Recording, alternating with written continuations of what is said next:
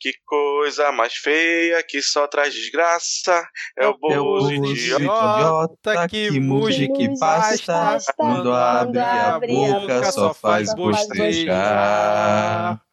Ele não curte a Amazônia, mas curte mamata. Seu desgoverno é sempre piada, é a coisa mais tosca que eu vi relinchar.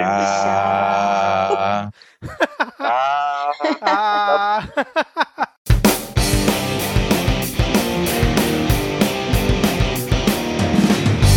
Olá, cidadão e cidadã, tudo bem? Eu sou Vitor Souza e está começando mais um episódio do Midcast Política, o nosso episódio 100% sobre política nacional, com um giro por algumas das principais notícias e fatos que ocorreram na última semana. Seja bem-vindo novamente ou seja bem-vindo aqui pela primeira vez. E hoje aqui comigo temos a volta dela, Milena Nogueira. Tudo bem, Milena? Olá, tudo bem? É um prazer estar de volta. Tive esse tempo aí ausente, já fazem 84 anos, mas estamos de volta aqui. Beleza, beleza. É, complementando aqui o nosso quarteto de hoje, temos Diego Esquinelo. Tudo bem, Diego? Salve, salve, galera. É, para a surpresa de todos, essa semana eu concordei com o Carluxo.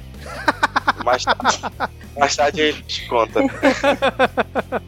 Que momento, hein, cara? Que momento. Maravilhoso. E completando aqui o nosso chat virtual, temos Rodrigo Hipólito. Tudo bem, Rodrigo? Não, não tá tudo bem, né? Nunca tá. Mas pelo menos já, meu, estômago já tá melhor, tô ficando bem, ainda não posso beber, infelizmente, né? Então não, não tô aguentando da melhor maneira possível as últimas notícias. Mas enfim, tô aqui, tô na pior, mas a gente segue. Maravilha, cara. Inclusive, teve uma ouvinte que comentou lá no Cashbox, né? Que eu até te mandei, foi a Amanda. Ela desejou melhoras para você, cara. Ah, obrigado pelo desejo de melhoras, Amanda. Obrigado. É a parte da saúde física, ela tá funcionando, eu tô melhor. A saúde psicológica, né? Tanto a, a nossa de forma geral, ela tá indo pro, pro saco. Mas a gente segue firme, a gente consegue reclamar para melhorar. Exato, ainda mais quando você faz um episódio semanal de política, né? Só ajuda, né? Bom, mas como já é de praxe, vamos aqui deixar todo mundo alinhado na mesma timeline e datar o programa informando que estamos aqui falando diretamente do dia 20 de agosto de 2019. Hoje, novamente, vamos ter aqui os blocos já tradicionais né, desse nosso formato, a atualização da lista de comunistas, que está cada vez mais difícil, né? Os bolsominions estão se controlando, o, o bloco de polêmicas, piadas e tretas, depois tem o Pega Fogo Cabaré, é, antes da parte que todo mundo acha chato, talvez tenhamos momento Carluxo, momento Panunzio. Vamos ver aí o que, que o Diego trouxe pra gente essa semana. Mas antes da gente começar efetivamente, precisamos aqui dar os nossos alôs semanais no momento Vira Casacas aqui do Midcast. Eu quero mandar um abraço para Carol, que é a noiva do Davi Ferreira, que é o auto-intitulado viciado de podcast, que está sempre interagindo com a gente lá no Twitter. Ele pediu para mandar um abraço para a noiva dele, que não ouve podcasts, mas é, ele disse que ela ouviu um episódio Segue o Fio e estava esperando esse alô para poder mostrar para ela e talvez convencer ela a entrar para esse mundo maravilhoso da podosfera. Quem tem mais aí, Diego? É, um abraço para o Adrian Lemos, lá do podcast Volt Ampere. E aí, Milena, mais algum nome? Um abraço para Tabata Bolen, do Dragões de Garagem. Alô, Tabata. Na verdade, a Tabata ela pediu um beijo, ela deixou bem específico lá. Ela falou: quero um beijo e não um alô. Então acho que todo mundo deveria, deveria mandar o beijo com, com instalado. Todo mundo, ó. Olha aí, Tabata. é, a Tabata que já participou de um episódio aqui do Midcast, o episódio Você é Privilegiado Sim. Procurem aí o nosso feed, que foi muito bom. Teve a participação do Cristiano Barba e da Bia Beatriz Macedo. Foi excelente esse episódio. É, mas quem aí, Rodrigo? Mandar um salve pra capixabíssima Priscila Aires. Pessoal aqui do, do Espírito Santo acusam a gente de, de ser bairrista, né? De, de, só consumir coisa aqui do estado, né? E a prova. A Priscila estava ouvindo o midcast e não sabia que tinha alguém do Espírito Santo lá. Então é a prova de que a gente não é bairrista a gente só consome conteúdo de qualidade, é diferente.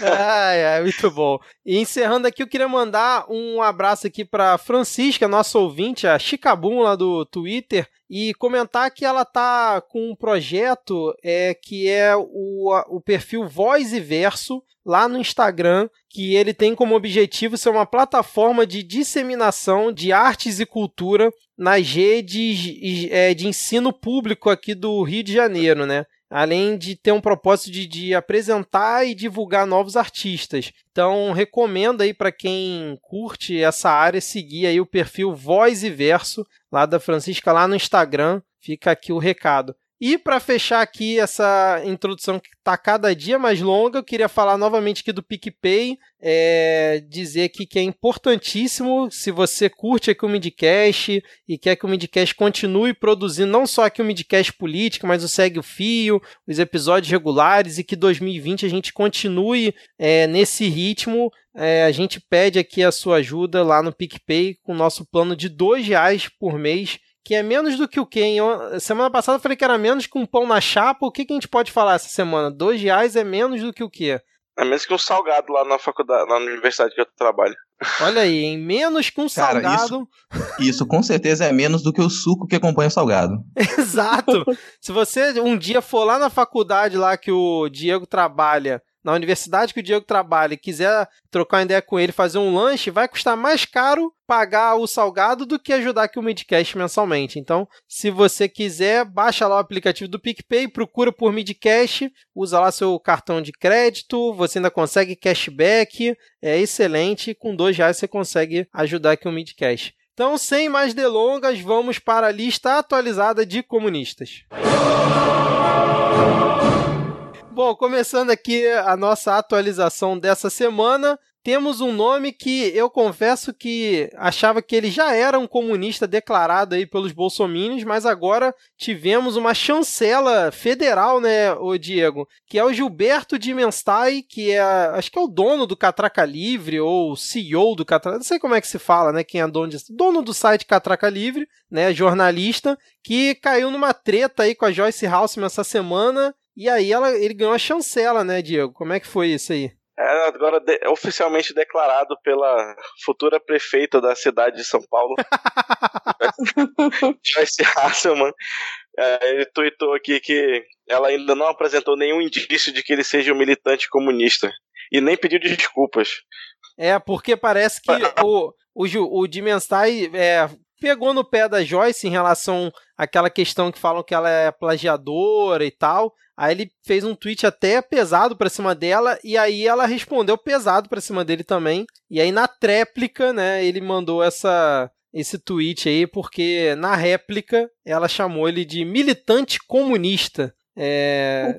E aí, é, eu não sei se eu não sei se, se foi ele que assinou a reportagem, mas na sequência veio a reportagem no Catraca Livre é comprovando que Joyce Hessman era maconheira ou é maconheira, né? e ela não ficou muito feliz com isso. Assim. ela, ela, reagiu como ela reagiu com uma maneira tão fervorosa que você fica, meu Deus, será que é um problema tanto assim? Se fosse mentira, será que você reagiria dessa maneira?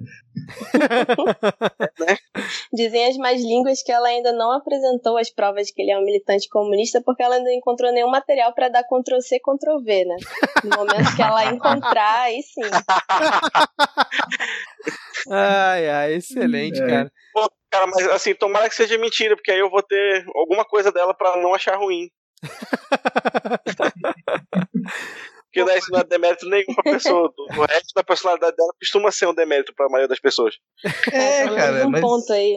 É, disso assim, da, da, maconha, pô, pra que reagir assim, cara? 70% do Brasil fuma maconha. Pô, para com isso, cara. Porra, essa estatística veio da onde, cara? Cara, é, é, eu, eu fiz Universidade Federal, então né, é a minha bolha. Entendi. A minha bolha tá ali.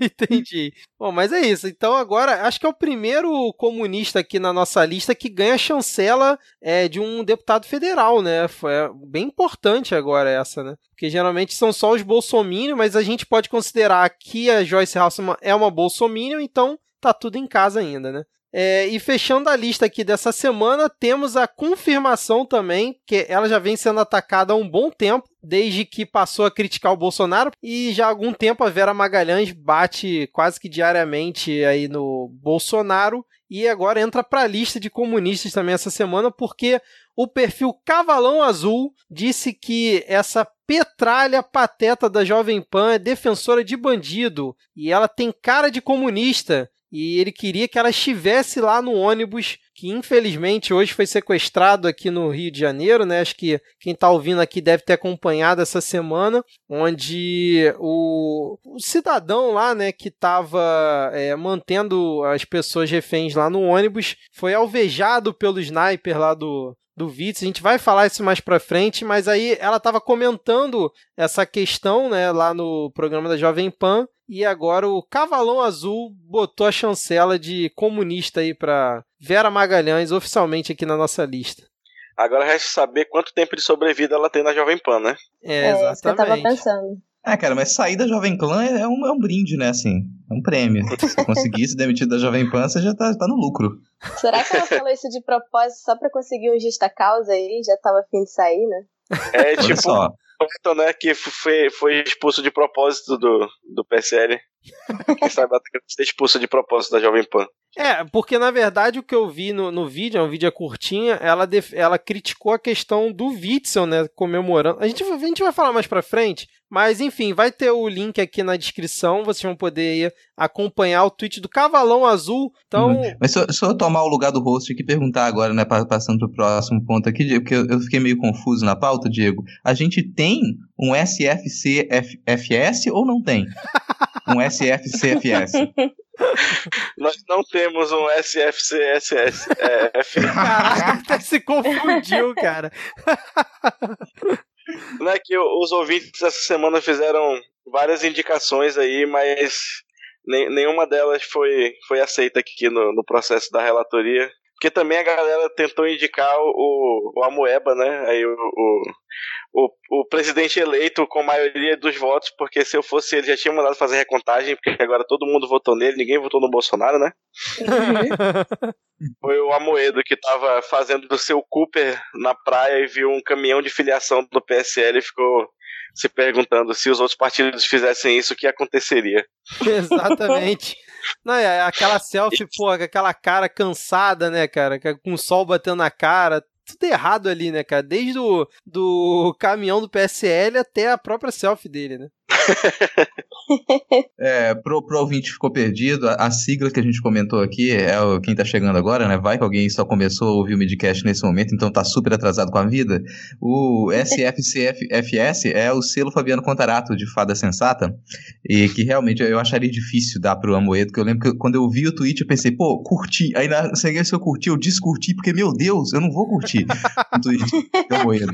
Eu fiquei meio enojado comigo mesmo na hora que eu curti, assim, vou tirar isso rápido. Alguém, ninguém pode ter visto, assim. Lembrando que essa sigla você acabou de inventar aqui, né, Rodrigo? Porque que, para quem tá ouvindo hoje pela primeira vez, não tinha Cara, essa é sigla esses nomes são tão longos. Atrás. Esses nomes são tão longos que eu vou colocar isso em sigla para poder me localizar melhor. a sigla fácil, né? S, é, ah, até errei, cara. SFCFS. e teve um outro nome. Teve outro nome que tentaram indicar também, né, Diego? Então, tentaram indicar aí o, o Rafinha Bastos, porque entenderam errado o que ele falou, que tinham entendido que ele tinha dito que celebrar torturador não é piada. Mas ele mesmo fez questão de ir lá e dizer que não é isso, que pode fazer piada com tortura sim, que piada com torturador é ok, mas que essa não foi a intenção do Bolsonaro quando fez Ai, o comentário. Ai, não tem jeito. É isso aí. É isso aí. Bom, fechamos então por aqui, podemos ir para o próximo bloco? Vamos. Sim. Partiu. Então vamos lá. Polêmicas, piadas e tretas. Vambora. Bom, começando aqui o nosso bloco de polêmicas, piadas e tretas, vamos começar falando, para variar um pouco, sobre as coisas que o Bolsonaro falou e fez ao longo dessa semana. Que, Diego, como é que você apelidou aqui na pauta que ficou excelente, cara? É que é, é, ele se tornou né, um veículo, um canal de passagem para uma quantidade assim é, homérica de bosta. Então é, nós chamamos aqui de Jair Bostoduto.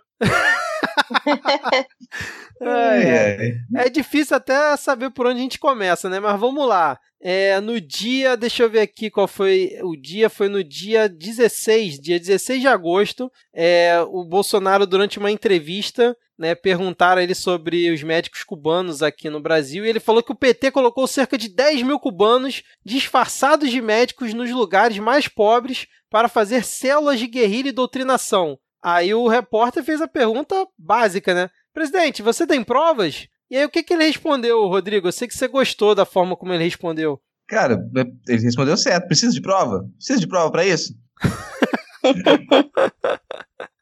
cara, esse, esse, esse, esse é estarrecedor, cara. É estarrecedor, porque só, só pode, se a gente não rir disso, sabe? A gente vai ficar com muita raiva, porque é o presidente da república fazendo acusações desse nível e falando, precisa de prova. Eu falo, eu sou Deus. Eu sou ditador, eu sou um deusinho. O que eu falar é certo. Se eu falar que eu vou voar, eu vou voar. Eu vou pular agora dessa ponte. A gente espera que ele faça isso em algum momento. Sinal, né? Mas o cara falou: o que eu vou falar, eu tô suspendendo a lei da gravidade. E todo mundo vai ter que flutuar, o que ele quer. É mais ou menos Pô. por aí, cara. É. Tipo, não pode cagar todo dia. Para de cagar todo dia. Aí todo mundo trava. Trava na hora, não pode sair. É assim. É assim que funciona na cabeça dele. É, yeah. o SUS não distribui mais insulina, mas pelo visto vai distribuir Mosec agora, né? Ajudar a cumprir a determinação presidencial. É, mas, ô Milena, aí em Manaus você já esbarrou com alguma célula cubana guerrilheira aí? Olha, eu ainda não esbarrei, mas eu estou andando atenta Inclusive, eu acho que no SUS, ao invés de distribuir a Mosaic, vão começar a distribuir, tipo, livros do Che Guevara, esse tipo de coisa. Eu tenho, tenho andado atenta, esperando encontrar esses guerrilheiros. ai, ai. Como é que ela não? Isso você cura com dois capítulos decapitados por dia, né? É verdade. Bom, e aí, é, seguindo aqui, não sei se está na ordem cronológica, mas enfim, o Bolsonaro, ele, eu não sei se a gente comentou já no episódio passado, né, que ele falou para Angela Merkel pegar o dinheiro que ela retirou do Fundo Amazônia e usar para reflorestar né, a Alemanha que estava precisando, né? E aí uhum. o, a embaixada alemã fez um vídeo, né, mostrando as florestas ale, da Alemanha, convidando as pessoas a irem lá visitar, meio como uma resposta, né? E aí logo, sei lá, dois dias depois a Noruega também tirou o investimento do Fundo Amazônia e aí o Bolsonaro repetiu a dose, né? Falou que a Noruega tinha que pegar o dinheiro que eles não estão mais dando para o Brasil e ajudar a Alemanha a reflorestar lá. E aí o que, que aconteceu? Um programa de TV pública é, alemã né, chamou o Bolsonaro de idiota de Ipanema, até por isso, na nossa homenagem na paródia aqui de abertura. É, e aí eles fizeram, inclusive, uma paródia lá também, né, Diego? Você até mandou para um amigo seu aí. É que, além de chamar, o, o cara do programa chama, além de idiota de Ipanema, de Samba Trump, né? E aí teve uhum. lá um videozinho cheio das piadocas em alemão que não dá pra entender. Eu mandei pra um amigo meu que fala alemão, ele entendeu uma meia dúzia e teve uma lá que chamaram de é, Bolsonaro de desma desmatonar, uma coisa assim. Caraca. Uau. eu, só, eu só fiquei chateado que falaram que é de Ipanema, né, cara? E tinha que ser de um lugar mais hostil aqui do, do Rio de Janeiro, mas eu entendi que é porque é uma referência que lá eles entendem, né? Que é Garota de Ipanema, é. né? Mas aí o cara comentou no programa: ó, se tem alguém que não tem qualquer preocupação com sustentabilidade e emissão de CO2, essa pessoa é o presidente brasileiro Jair Bolsonaro, o Samba Trump que outros também chamam de idiota de Ipanema eu sou uma dessas pessoas. É, e, cara, o samba ficou muito bom. Inclusive, o pessoal lá do boletim do Globalismo Brasileiro utilizou no último episódio deles como encerramento lá. Ficou muito legal, cara. Só te corrigir que você falou que Ipanema não é um local hostil. É só você caminhar lá sendo negro e não portando carteira de trabalho que ele se torna um local hostil. é, não, cara, porque no, eu, entendo, eu, entendo, mas no Rio de Janeiro tem muito mais lugar hostil, cara, que combinaria com o Bolsonaro, ah, sem dúvida nenhuma. Mas é, lá era, era o local de, de, de, procriação dele, né? Acho que foi por lá que ele, que ele surgiu e ficava soltando foguete na frente de, de prédio lá, umas coisas assim. Sei, ah, tem umas é, imagens. É, por aí. Cara, puta que pare. É, ah, que foi, com certeza ele devia ser frequentador, né? Não, eu acho que não, mas enfim, é porque acho que foi mais referência por conta da música, né? Sei lá. É. Bom, vamos, vamos seguir aqui. Qual foi a outra que o Bolsonaro falou bobagem aí? Vocês me ajudem, por favor. Não, eu tô abrindo aqui, porque, cara, é muita coisa, assim, mas uma das que, que, que, que me irrita, eu não paro para ver, porque vai me irritar mais, né, essa, essa liberação dele lá da, do, dos rodeios, né, fazer uma, ah, um é decreto é...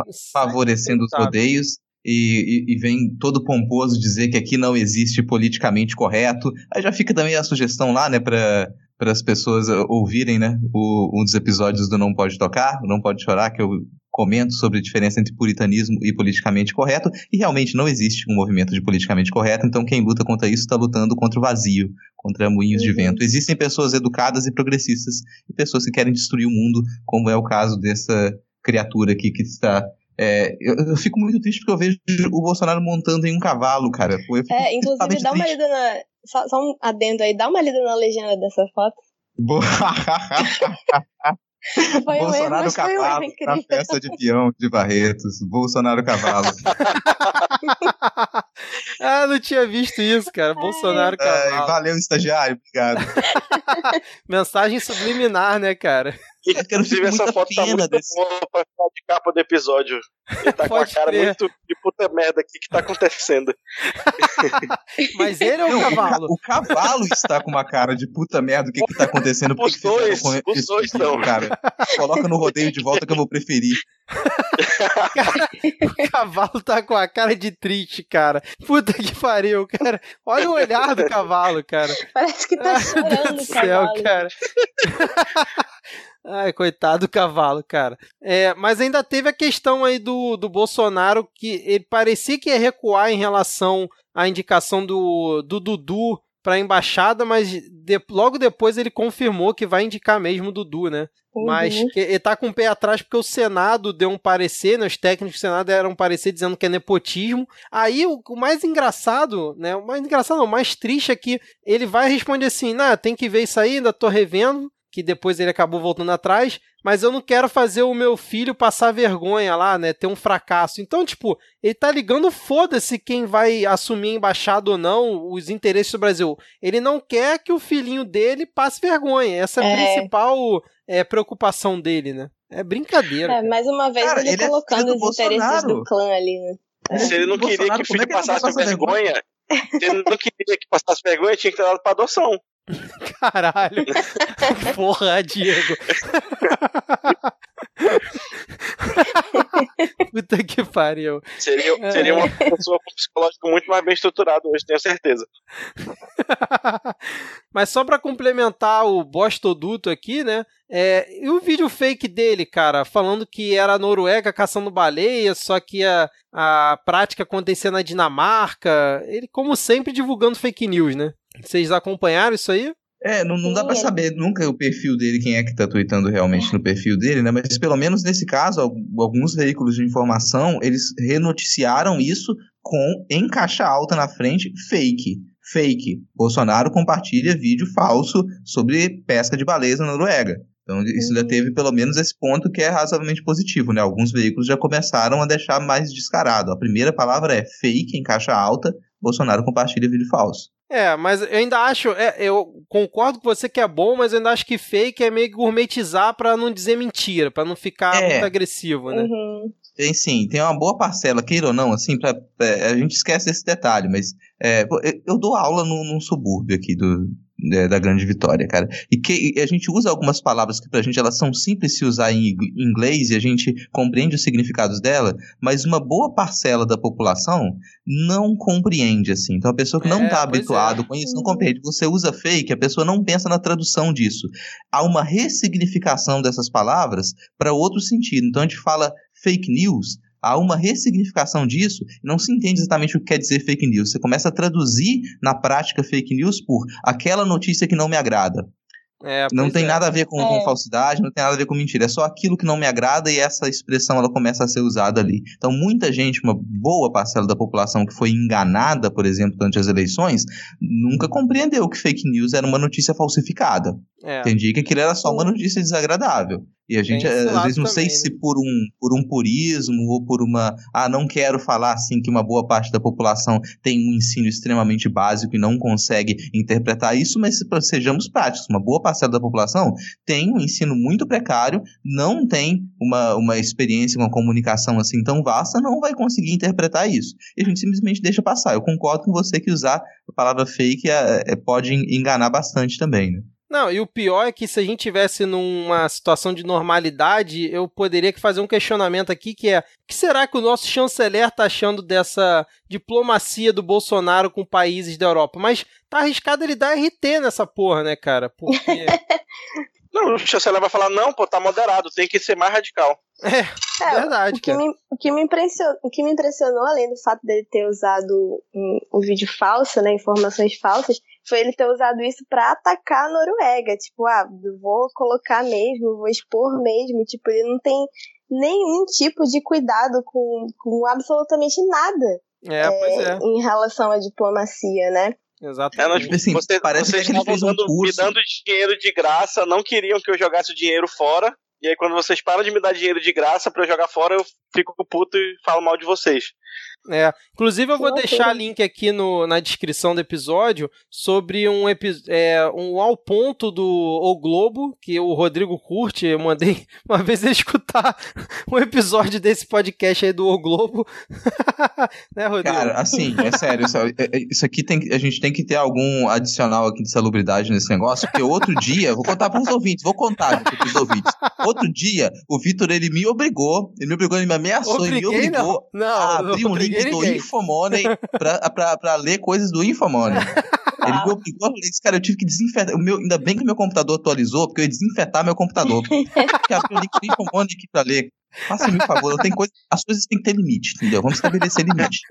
Não, mas tem, tem também um episódio do, do Durma com essa do, do, do Next Jornal que fala sobre o fundo amazônico e como é que é essa, que- essa relação, né? Então eu vou deixar também na descrição Uhum. porque complementa essa informação aqui da gente. Mas vamos seguir aqui, né? Porque a gente toda semana tá sempre falando do Bolsonaro e ele sempre pautando não só a gente, como todo mundo, né? Com essas merdas que ele fala.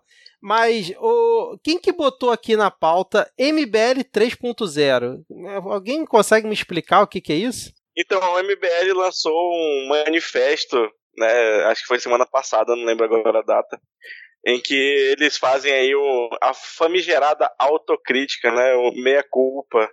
De que, olha, a gente realmente contribuiu para a radicalização do debate e agora a gente viu que tá dando merda. Que é basicamente, tipo, a gente vai continuar fazendo a mesma coisa, só que a gente quer se distanciar do Bolsonaro na à vista do público, pra, porque ano que vem tem eleição. É, isso se chama ressignificação da marca, né? Pô, É, cara, essa coisa, É. tipo, o, o título do negócio é realmente MBL 3.0, cara. Isso é tão, isso é tão toscamente startupeiro, sabe? É um negócio tão É. cafona. É a cafonice do startupeiro, pelo amor de Deus, cara. MBL 3.0, sabe? Ah, Agora eu pergunto, quando que rolou o 2.0 que eu não Eu vi? também, eu também fiz essa pergunta, cara, porque eu, não- eu perdi essa, graças a Deus. Talvez o 2.0 tenha sido nesse momento de eleições ali, né? Pode É, ser, né? Quando eles e agora eles querendo-. E o 2.0 é quando todo mundo revelou que na verdade o partidário significava que era do PMDB ou do PFL, aliás, do, do, do Democratas, e aí o 3.0 é agora, tipo, queremos ganhar prefeituras. É, pode isso. ser, cara. Imagina, mamãe falei, é, prefeito de São Paulo, cara. Ia ser lindo demais. eu né? não, eu não duvido, eu não tô achando estranho. Não, mas a minha torcida desde já é por Joyce Halseman, porque São Paulo merece ter essa Ele bela... pode vir vice, pode vir vice da Joyce ou vice-versa. Nossa senhora, imagina a chapa Joyce, mamãe falei.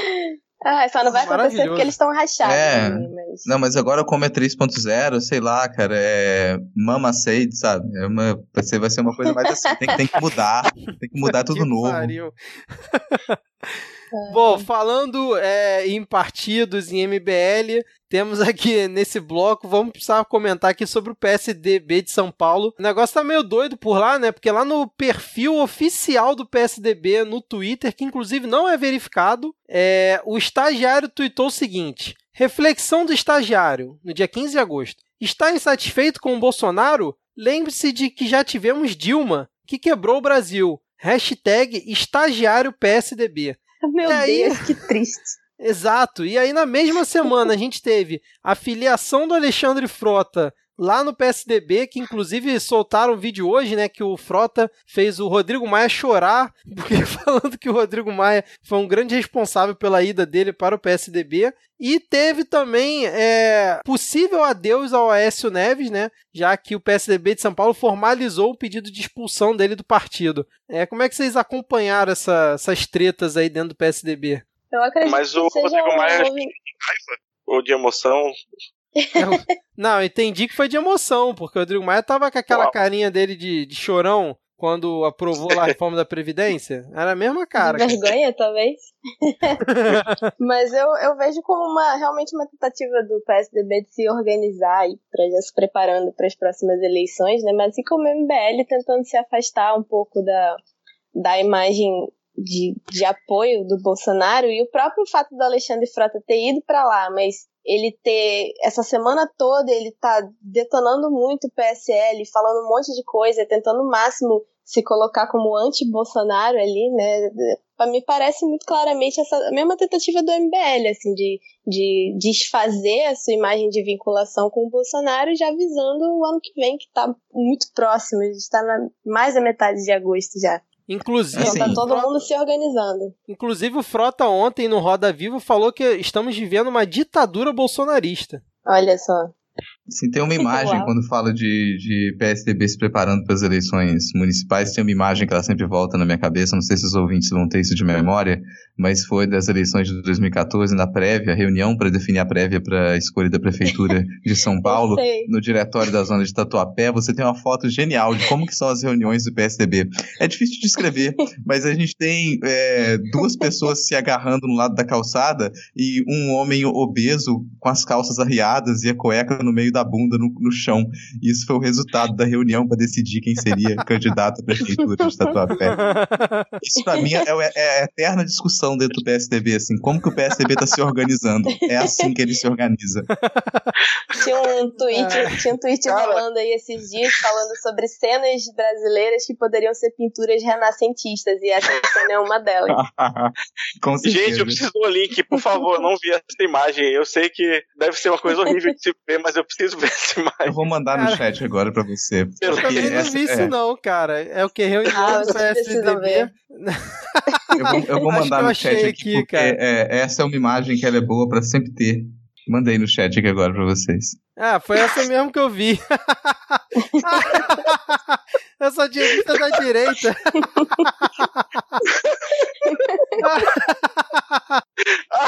Ai, meu Deus do céu, cara. Pô, e, O pior é que eu tinha entendido que a a alça do cara tá no chão, mas não, ele está no chão. É, cara, é difícil de escrever, é difícil de compreender, cara. É uma coisa que é só sentir.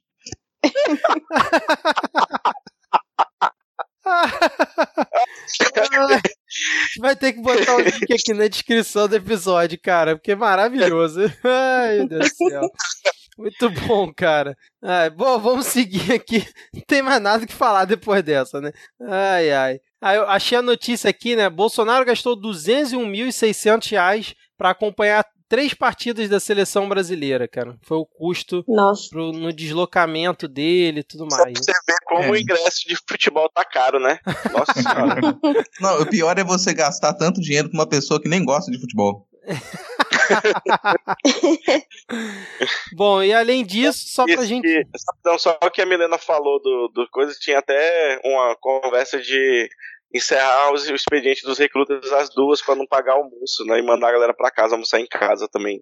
Nossa. Mas eu lembro que essa questão do almoço já rolou um tempo atrás em relação ao exército. Eu me lembro de ter visto notícias nos governos passados em relação a isso, né? De que estava crise, que estavam Uhum. cogitando reduzir o, é, o tempo que o pessoal fica, justamente para não ter que dar almoço e tal. Mas eu confesso Uhum. que sim, não, não lembro o que, que ficou definido na época, né? É, mas realmente essa questão enrolou hoje. É, e aí, só pra gente fechar aqui, não sei como é que isso vai reverberar daqui pra frente, mas saiu uma notícia ontem, né, dizendo que a Receita Federal pode ser que precise desligar os sistemas de emissão de CPF e de restituição do imposto de renda no dia 25 de agosto. É, dia 25 de agosto, deixa eu ver aqui, vai ser o episódio que o, vai ser o dia que o episódio sai, calma aí. Não, de 25 de agosto, próximo domingo, é, onde se o governo não conseguir liberar mais, deixa eu ver aqui, mais 300 milhões até o fim do ano, a Receita não tem condição de manter os sistemas funcionando. Imagina a confusão que não vai ser se isso acontecer. Não, eu acho super organizado, Vitor. Eu acho super organizado. Eu acho que se daqui para frente as pessoas não tiverem mais CPF, tá tudo certo, porque isso significa que elas realmente não vão poder se aposentar. Então a gente para de registrar CPF das pessoas assim, e isso vai causar uma economia enorme, cara, porque a gente não vai ter mais cidadãos brasileiros nascendo daqui para frente. Se as pessoas não têm CPF, elas podem ser expulsas do país para países esquerdalhos como Uruguai, né, Argentina, Entendi. Chile, que é super esquerda, essas coisas, entendeu? Assim, a partir de 25 de agosto vai ser o Tom Hanks no filme O Terminal. Isso é, vamos ver como é que vai ser. Provavelmente até a saída, é, até o lançamento desse episódio, a coisa deve estar tá regularizada ou não, né? Vamos ver. É, e se não regularizar, além de você pode em algum momento se tornar o Tom Hanks em um náufrago também, porque você vai ter que ser expulso, você não vai poder chegar em país nenhum porque você não tem documento, você vai ter que ir parar numa ilha perdida. ai, ai, exatamente. Então vocês aí do futuro depois nos contem como é que ficou essa situação. É, e nesse Quem clima... deve estar tá comemorando isso são o Flávio e o Carlos, porque eles gostam desse negócio de CPF cancelado. É, então, verdade. Acho que isso aí é coisa deles. É verdade, é então, verdade. Então quer dizer que CPF cancelado era isso o tempo é, inteiro? O tempo inteiro, é. E a gente Olha achando aí. que era outra coisa. Ah, é, muito bem, Milena. É, mas nesse clima assim, é, feliz, né? Nesse clima otimista. Zombeteiro. Nesse clima zombeteiro. Zombeteiro, principalmente depois que o Rodrigo aí deu a previsão dele. Para onde que a gente vai, o Diego, que não seja uma ilha deserta? A gente vai para o Pega Fogo, Cabaré!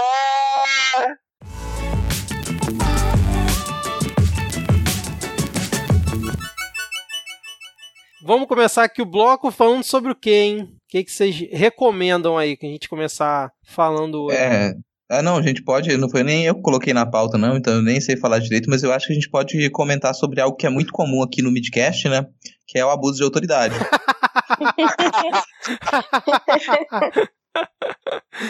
Mas, mas se, se você não acompanhou muito bem, como é que você quer comentar justamente por isso, cara? Só tô estaria... pegando o gancho da piada, cara. É assim que funciona comunicação, hashtag humor é, é, entendi, cara. Tô só brincando com você também. Mas eu confesso que eu não acompanhei muito essa questão. Eu vi que foi uma pauta que uniu mais ou menos ali tanto a galera da esquerda quanto a galera da direita, né? Em relação a esse ponto, né? Apesar que uma, umas pessoas extremistas, tipo Carla Zambelli e alguns outros, ficaram putos aí com essa aprovação e ajudaram a levantar hashtag pedindo pro Bolsonaro vetar. Mas vocês acompanharam esse, esse ponto aí, que já era uma coisa que estava rolando há um tempo na Câmara, né? Deixa eu fazer uma enquete antes dos comentários, rapidinho. Atenção, ouvintes, eu vou descrever aqui alguns comportamentos e vocês vão me dizer a primeira pessoa que esse comportamento lembra vocês, aí vocês comentam lá no, no Twitter no Instagram do Midcast.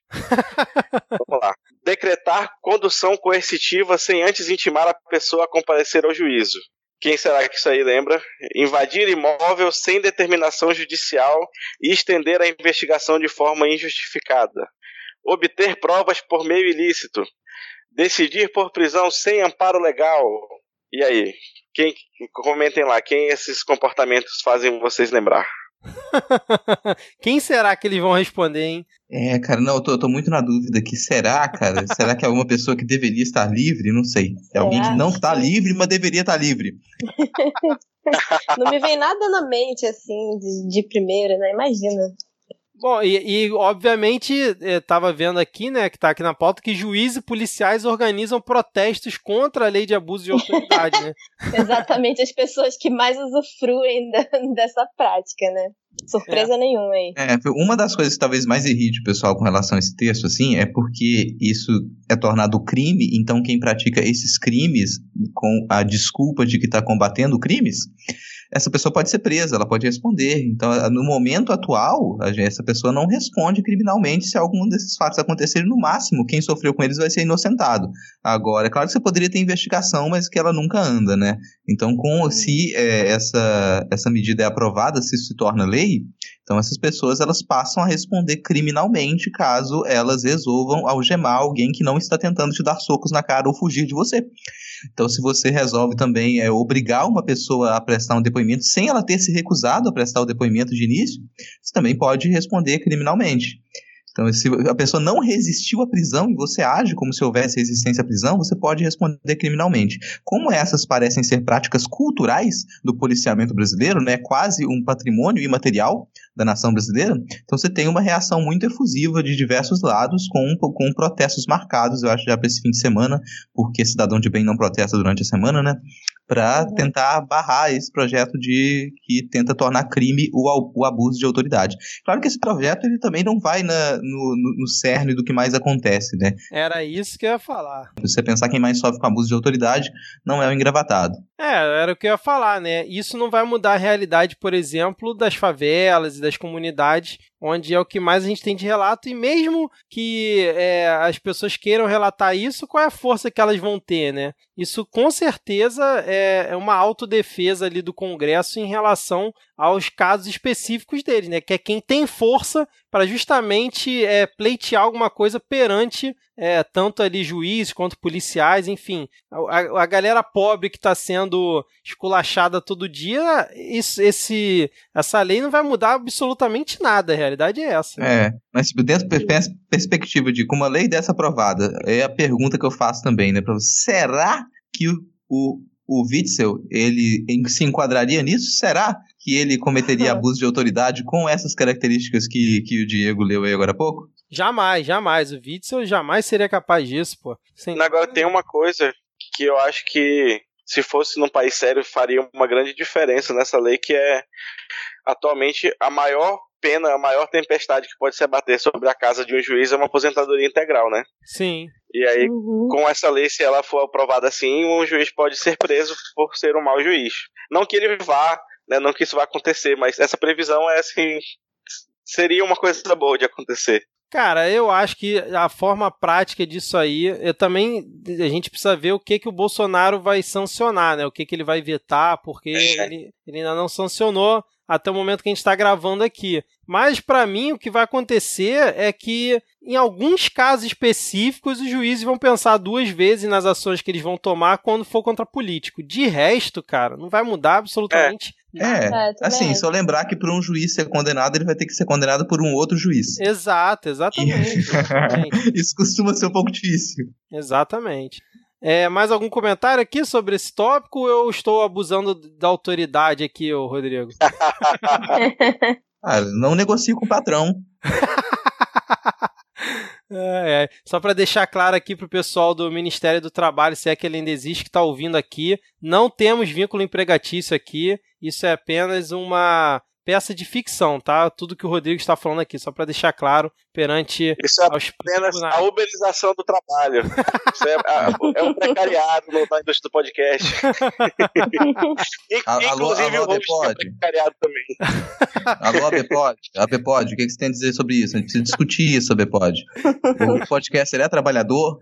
O convidado é trabalhador? Como é que essa relação? Tem que regulamentar. É, é colaborador, né, cara? Tá na moda essa, esse termo. Bom, vamos lá. Puta que pariu, cara. Fiquei imaginando agora o Rapi bancando os podcasts, né, cara? Botando os podcasts para ficar pedalando com a mochilinha deles aí pelo Rio de Janeiro e tal. Ai, Deus do céu. Vamos lá. Próximo tópico aqui. A caixa preta do BNDES finalmente foi aberta, né? Parece que agora vai, hein? Como é? Agora vai. Abriu e a gente ficou sabendo de coisas que a gente já sabia há muito tempo. Porque essa notícia aí, meu amigo, rapaz, isso aqui é da época do site Ego lá, entendeu? Isso aqui já foi desfeito. Todo mundo já sabia da situação do jatinho do Luciano Huck. A gente lembra disso nas eleições passadas. Exato. Isso é a caixa preta? Exatamente. Cara. Não, só Eu achei incrível que, que ao invés da, da, do conteúdo da caixa preta denunciar aí grandes empresas, empreiteiras, né, que é o que realmente a gente se preocupa, ele foi denunciar Luciano Huck, Cláudia Leite, esse tipo de coisa, né? Exatamente. O Luciano Huck, que coincidentemente, tipo, dois dias antes tinha falado mal do Bolsonaro. Então, assim, uhum. assim, foi uma coisa assim, nada programada, né? Cláudia Leite, que é sempre um alvo da galera bolsonarista quando quer falar de Lei Rouanet. Então, assim, e o Dória também foi citado, né? O Dória que Sim. nem é pré-candidato à presidência em 2022. Então foi tudo coincidência, né? Tudo coincidência. É... Só, só um disclaimer aqui. Não que não seja imoral pessoas absurdamente ricas fazerem empréstimos a juros subsidiados num banco que devia servir para o desenvolvimento econômico e social do país. Mas é tudo notícia velha, né? Estão só repetindo. Não, juros a 3%, né? Pelo que eu, que eu vi na reportagem aqui, para relembrando a situação. Quem não quer juri, juros a 3%, hein, para comprar um jatinho? Olha que maravilha. É, vamos lá aqui, vamos seguir. Mais algum comentário ou podemos seguir? Ah, é, é ao ano, tá? pra... Só pra é, lembrar é, que esse 3% é ao ano. Sim, ao ano, ao ano, com certeza. É, só, sempre é bom lembrar, né? Sempre que fala do Luciano Huck, tem uma definição que eu gosto muito, que é do, do Orlando Calheiros, do Benzina, nosso ouvinte lá do Benzina, que ele, é, ele comentou em algum tweet, em algum momento, né, que, cara, o Luciano Huck é tão tosco que se ele começasse a fazer rinha de mendigo no programa dele, as pessoas iam achar normal. Já cravo aqui três Caramba, anos antes, é Luciano Huck, próximo presidente do Brasil em 2022. Já cravo aqui, três anos antes. Podem me cobrar em 2022. É... Consanguíneo, o que que isso está fazendo aqui na pauta? Essa eu não tinha visto ainda, hein? Aqui é assim, ouvinte, é tudo ao vivo. É o projeto de lei do nepotismo. Do... Ah, Câmara... nepotismo. Essa, essa, teve um, a galera que tweetou com esse que é, esse foi o texto que deu, né? Que é proibido nomear ah, que é o, é, pessoa... o, o, herói do povo brasileiro, Kinta Kataguiri, que tá comandando, é isso? Isso. É, isso, isso mesmo. É, para deixar aqui os ouvintes sim, é, dentro aqui do assunto, a comissão da Câmara, né? A comissão, qual foi a comissão da Câmara? De Assuntos Exteriores? Não, a comissão de trabalho. É, a comissão ah. de trabalho de administração e serviço público da Câmara aprovou aí no último dia 14 né, uma proposta do deputado Roberto de Lucena que proíbe o nepotismo na administração pública federal, incluindo a nomeação de parentes para o cargo de embaixador, como coincidentemente o Bolsonaro está tentando fazer aí com, com o Dudu. E o deputado Kim Kataguiri foi um destaque aí nessa, nessa comissão, né, fazendo ali uma emenda, dizendo que a iniciativa também é, não poderia incluir ministros de Estado. Então parece que estão fazendo a represália ali contra o Bolsonaro, né? Olha o MBL 3.0 aí, e vocês falando mal. Cara, tá vocês, têm, vocês têm a mesma impressão, vocês têm a mesma impressão que eu tenho quando eu vejo o Kim Kataguiri atuando lá no Congresso, eu fico com a impressão de que ele é tipo o, o, o trainee, sabe? Que tá lá de, de trainee com a galera. Aí agora eu tô tipo, eu vou tentar aqui colocar, vou fazer uma, uma emenda aqui, eu vou preencher umas coisinhas, preencher uns formulários, sempre fico com essa impressão de que ele é meio que um estagiário. Aí chega aquele deputado de 38 mandatos, ei moleque, tô trabalhando, né? Pô, muito bom, agora pega um cafezinho lá pra mim, vai. Não, o legal foi ver o Frota ontem no Roda Viva, que aí perguntaram pra ele, né? E aí, Frota, essa questão de nova política, velha política, né? Aí ele falando, não, não existe isso e tal. A gente, quando chega lá, vê que é uma outra situação, a gente já tá se adaptando, né? Como é que é o rito lá do Congresso, como é que as coisas funcionam, como é que muda, né, cara? Já tá totalmente tucando ele, cara. Agora me, me lembrou aqui, de você falar do Kim Kataguiri. É, é. Vamos lá aqui, próximo. Só o bico que tá com problema pra subir, né, Vitor? você vai jogar só essa referência aqui ou você vai querer explicar Não, mas a gente tem tópico pra isso, a gente comenta lá embaixo, porque isso é assunto sério. tá bom. bom. Já que você tá dizendo, então vamos lá. Próximo tópico aqui, a gente vai falar aqui sobre esse, a gente vai só deixar aqui a referência. Vamos só deixar a referência e os ouvintes olham na descrição do episódio, né? É porque a Carmen aqui vão pedir do PT, grande merda. bom, é isso. O Diego já resumiu bem. O próximo tópico é qual? Bom, acho que temos que falar do elefante vermelho na sala, não é mesmo? elefante vermelho na sala. o que seria Tem isso? que falar. Eu não consigo pegar algumas metáforas, cara. Então, o elefante vermelho na sala é Justiça Eleitoral de São Paulo condena Fernando Andrade a quatro anos e seis meses de prisão é, no semiaberto por Caixa 2 na sua campanha para prefeito de São Paulo em 2012. Notícia que saiu Uau. aqui horas antes da nossa gravação, né, cara? Foi, pegou todo mundo de surpresa. Quase aqui. um quebrando notícias. Quebrando, é, quase um quebrando notícias. Exatamente. É Mas o, o Rodrigo ele fez uma análise aí sobre o processo, já leu os autos. E aí, Rodrigo? É, não, Mas eu com meu, do alto dos defender o meus três Haddad, doutorados em direito, né, cara? Do alto dos meus três doutorados em direito. Eu não quero ficar defendendo o Haddad, não, bicho. Primeiro porque ele sabe Mas defender rapidinho, muito uma, bem. uma, uma piada aqui, ô, ô Rodrigo. Eu sei que aqui é Pega Fogo Cabaré e não piadas e treta, mas se Haddad é Lula e Lula é Haddad, então tá certa essa condenação, né? É, não, agora você acabou de me dar uma margem, então, pô, se a gente já gastou tempo defendendo o Lula aqui, Lula é Haddad, então a gente vai defender o Haddad também, foda-se, entendeu? Já, já defendemos o Lula mesmo, é tudo a mesma coisa. Não, pô, se o Lula tá condenado, o Haddad tem que estar também, pô. É justo, né? Se um é outro, o outro é um, pô. E o É, cara, pior é que não, seria uma boa ideia, quer dizer que o Haddad pode de vez em quando trocar de lugar na cela com o Lula, então o Lula sai de Curitiba, o Haddad fica lá, eles dividem esse tempo, seria um ótimo negócio. É, seria uma Fica opção também, né? Considerando essa, essa lógica. Mas fala aí, cara, vamos parar de piada aqui. É, não, não vou fazer nenhuma análise disso, eu não sou jurista, né, mas é, aparentemente, pelas informações que eu captei aqui de toda a minha rede de pesquisa, é, minha pesquisa no submundo, é, o que a gente tem nessa condenação, na verdade, tem um pequeno equívoco, porque o juiz condenou o Haddad por algo que não estava na, na- no processo. Então ele estava sendo processado por uma Uhum. situação e o juiz condenou por algo que não estava lá. Então, aparentemente, a promotoria não fez nenhuma requisição para que o Haddad fosse condenado nesse sentido e o juiz resolveu tirar isso de algum lugar e assumir essa prática que tem se tornado uma prática realmente comum, né, novamente cultural aí do judiciário brasileiro, que são juízes atuando como promotores. Então, esse é o, que a gente tem ali, é a condenação do Haddad pela prestação de contas dele na- nas últimas eleições, ele, nas eleições que ele, é, 2014, né, que ele perdeu, e nessa, nessa prestação de contas que ela estava sob suspeitas, a gente tem, teria alguns indícios de que algumas gráficas elas não teriam condições de prestar o serviço para o qual elas foram contratadas. E esse juiz ele aceitou o que está escrito em algumas delações dizendo que foi isso mesmo e considerou que era o suficiente para ele ser condenado por falsidade ideológica e crime eleitoral. É, o que é algo um pouco estranho, já que o que estava sob suspeita ali era basicamente algumas contas da campanha que elas. É, é novamente aquela condenação pelo que não está lá. Nossa, não tem nada aqui dizendo que isso realmente aconteceu. Mas como não tem nada, isso é muito suspeito. Então isso é a prova de que aconteceu. É, é- é mais ou menos esse raciocínio que faz com que ele seja condenado dessa maneira. Ele vai recorrer, porque foi primeira instância, né? Dentro dessa pequena análise aqui, eu gostaria só de lembrar que esse juiz, que eu não me recordo o nome, porque é um nome muito comprido, muito difícil de falar, ele também foi o responsável por dar pitaco num caso que não era dele, que era o caso da investigação sobre o Geraldo Alckmin, que incluía a possibilidade de ele ter recebido 9,9 milhões em propina da Odebrecht. Odebrecht. O Geraldo Alckmin estava com esse processo em São Paulo e parte desse material estava correndo em sigilo.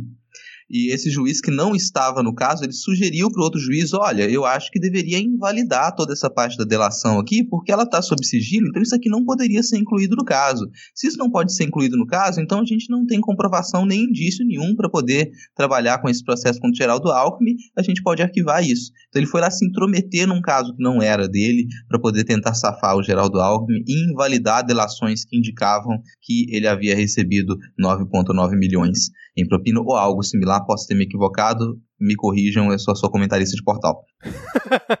Bom, depois dessa. Só um aviso para os leitores rapidão. A resposta da enquete que eu fiz mais cedo não é o nome desse juiz agora, tá? Bom, depois dessa passada de pano gratuita aí pro Haddad, que a gente não tá recebendo nada aqui do PT, e de mais uma crítica ao judiciário, que sabe-se lá o que que os nossos amigos juízes que estão ouvindo vão querer tratar aqui com o Midcast, acho que a gente pode ir pro momento Carluxo, né? O que, que você acha aí, Diego? Cara, então, é, como eu anunciei no começo do. Então, peraí, peraí, peraí. Vamos lá, momento Carluxo. Vamos lá, tem, tem a vinheta, cara. Vamos lá.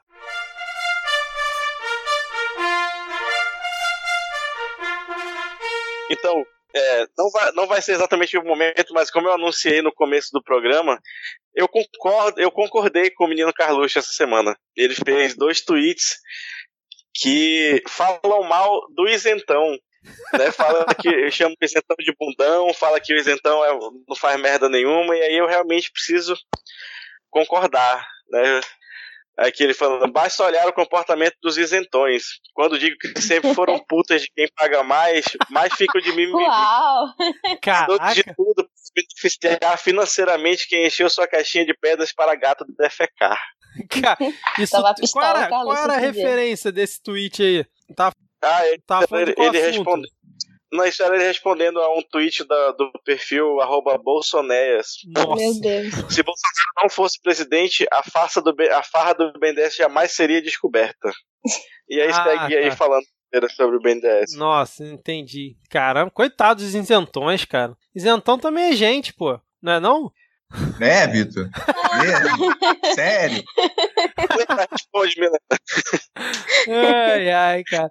Mas, ô, ô, Diego, qual é esse outro que tá aqui que você disse que foram dois tweets? É, não, ele, em dois momentos ele falou mal do, do- dos isentões. Aí o outro eu coloquei só como referência mesmo. Entendi. Uhum. E agora E- você não vai comentar o que dezenas de Não, ouvintes ma- solicitaram? Eu concordei com você nesse caso, eu só queria mencionar, mas esse não foi o momento Carluxo da Ah, semana. tá, entendi, desculpa aí. Não tinha aquele programa da. Acho que era da Band 50 por 1. Aí eu ia falar, esse não foi o meu momento Carluxo. O momento Carluxo foi quando rolou não um fogo amigo, mas um fogo irmão. que ele foi postar uma lista aí tentando falar mal do PSOL e o tiro deu uma saída pela culatra. né? Ele começou respondendo um tweet do, do Marcelo Freixo e ele falou: Aí, malucos, né? Que é maluco com X no lugar do O. Malucos, o que tem pra falar sobre estes casos dos amigos do PSOL? Ou vai continuar fingindo que nada existe e que Copacabana Palace é Venezuela ou Cuba? E aí ele posta uma foto, acho que é uma matéria da Folha, salvo engano, o print. Movimentação suspeita de funcionários da Assembleia do Rio de Janeiro em 2016 em milhões. E aí tem vários deputados, tem PT, PDT, PSC, Democratas, um monte de partido. E aí, lá no finalzinho, quase, quase esquecido, tem o nosso querido Flavinho Bolsonaro. 1 milhão e 300 milhões. Ai, caramba. Caraca. Flávio é aquele que não pode passar vergonha pela família, é isso? Não, não, esse Não. é o Dudu. Flávio é um Ah, senador.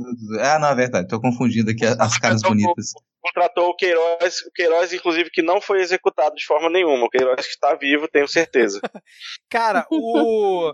Esse tweet foi inacreditável quando eu vi, cara. Eu falei, porra, não é possível, será que ele não, não reparou? Aí o que que acontece? O pessoal começou a zoar ele, né? Falando, porra, Carluxo, aí fica difícil, né? Te defender. Até o Freixo deu uma zoada nele. Aí depois parece que ele tweetou, acho que nos, nos stories dele no Instagram, esse mesmo print. Só que ele botou uma, uma, uma frase em cima justamente da parte que tá o nome do Flávio Bolsonaro Nossa, fazendo a meu Deus. pergunta pro Freixo, falando: e aí, Freixo, o que, que você vai falar agora? E aí a parte estava justamente em cima da parte do Flávio Bolsonaro. Coincidentemente, né? E esse Sutil. stories foi depois do tweet que ele fez e que o pessoal começou a zoar. Então, pra- acho que pra não dar o braço a torcer, né, de apagar o tweet e tal, ele quando jogou no Instagram, jogou de uma forma diferente, né? É, Eu acho que realmente se ele tivesse apagado, a galera tivesse printado, ia ser pior, né? Porque ia ser Exato. uma culpabilização, assim, né? Tipo, é, fiz merda mesmo. Exatamente. Mas que vacilo, gente. E eu acredito que ele tenha feito isso na total inocência, assim, tipo, ah, sei lá, pegou uma imagem aí, colou. Sei, não é possível que tenha feito. Não é, É um possível que jovem, tenha é um lido essa menino. lista direitinho, assim. Ele não deve ter li- lido direitinho essa criatura, meu Deus. Pô, mas é lido. Ele não deve ter lido. É, ele, ele com certeza recebeu a notícia assim, né? É, deputados do PSOL desviam dinheiro da Alege, ele só tirou o print, nem do tempo de ler quem era. Isso, isso. Mas, cara, esse print dessa lista já rolou lá no ano passado, né, quando saiu essa notícia, e ficou famosa na, na internet, o pessoal divulgando, né, cara? E deu muito, muito mole, cara. Ou não, né? Vai saber o que, que passa na cabeça do Carluxo, né, cara? Ah, mas, É. Cara, essa reunião de família deve ser uma, uma loucura, bicho. Eu não quero nem imaginar isso, mas eu queria puxar uma nota de rodapé aqui. Não, mas é... só É. pra deixar aqui que foi atendido o pedido de vários ouvintes lá no Twitter que marcaram lá o perfil do Midcast. Cara, deve ter sido umas 5, 6 pessoas marcando o perfil do Midcast nesse, nesse embate aí, Freixo bolso, do Freixo e Carluxo, né? É, colocar 5, 6 mil pessoas, 5, 6 mil ouvintes marcando o perfil do Midcast lá. Colocar isso. As pessoas não entendem que a gente fala 5, 6 assim, pensam que a gente tá contando baixo, 5, 6 mil. É, a nota de rodapé que eu ia colocar aqui é que nesse tweet ele comenta do Copacabana Palace, que a gente deixou de fora aqui, né? E tava me lembrando do tweet da esposa do Freixo. Que é companheira do Freixo, que ela, quando estourou isso, o pessoal reclamando, né, que o Freixo estava no Copacabana Palace, ela só comentou: então, fui eu que convidei meu marido e eu que paguei, mas ninguém considerou que uma mulher pode ser bem sucedida e pagar por esse tipo de luxo.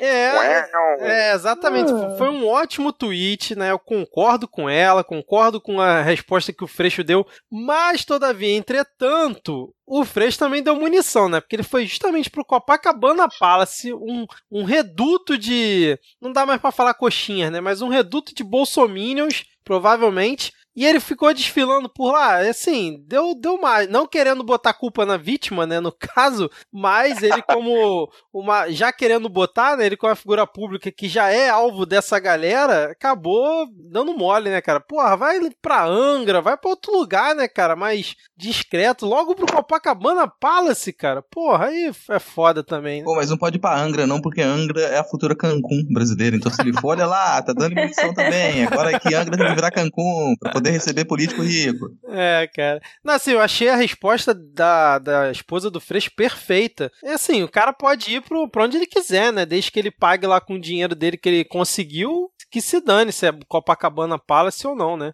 Enfim. E assim, eu acho que o salário pessoal de um deputado federal deve dar pra pagar assim uma, uma noite mais ou menos no, no Copacabana. Deve dar, não Se sei. ele não, não juntar, conheço, deve dar. mas Deve dar. Eu não acho que três, é, teve 13 terceiro agora, né, em junho. É Acho que deve dar. Faz consórcio. Ah, é, exatamente, cara. Bom, agora chega de falar das finanças do Freixo e do Carluxo e vamos para o momento Panunzio.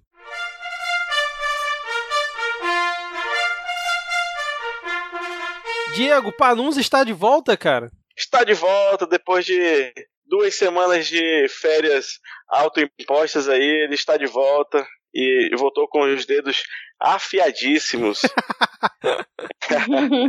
Mas desejar aí uma, uma recuperação plena, né? Que ele colocou um, um stent aí no, no, no coração e tá. Diz que tá pronto para mais 58 anos, vamos ver. Tomara que dê certo aí. Mas eu não sei se apareceu pra vocês aí quando vocês abrem esse tweet aí que o Diego comentou. O primeiro comentário que aparece pra mim aqui, cara, é do Luciano Moro Bolsonaro, que ele bota, cara, um- uma mensagem aqui e aí é um gif do do Groot do Guardiões da Galáxia vomitando, cara. É um negócio bizarro, tosco demais. Eu não sei, eu acho o Groot vomitando até Puta. fofinho. Poderia ser pior. né? Tá? É, Pra mim não aparece, não. Pra mim, o primeiro que aparece é o da Joana Trapton. ah, tá. É, pra mim aparece esse cara que, tipo, aqui. é uma vontade tão louca de ganhar like que a pessoa coloca, tipo, 200 mil hashtags. Isso, é exatamente. Uhum. Cara, bicho, que necessidade de atenção, que pessoa triste, cara. Que a pessoa, a vida dela é ir lá comentar pra atrapalhar a vida de pessoas doentes tentando ganhar like. Cara, Exato. que vida, que, que morte horrível. Exatamente, cara. Não, então, aí eu queria perguntar de vocês qual dos dois vocês preferem. Então, o nosso momento panúncio aqui, ele responde ao desgovernador Auschwitzel, do Rio de Janeiro, aí o governador do, do Vitor, falando né, do, ca Infelizmente. o caso do sequestro, aí eu nem vou ler o, o tweet para não dar papo para maluco, né, do, do Witzel, eu vou só ler a, a resposta do Panunzio que este tem um fetiche pela morte. Não pode ver um cadáver que fica todo excitado. Como a polícia assim tão ocupada em aniquilar favelados, não sobra tempo para perguntar aos milicianos quem foi que mandou matar a Marielle. Uau. É, é isso aí. Mais uma vez, super preciso. É. E aproveitando esse gancho, vamos agora para a parte que todo mundo acha chato, porque vamos falar do Fuzitsu. Vamos lá.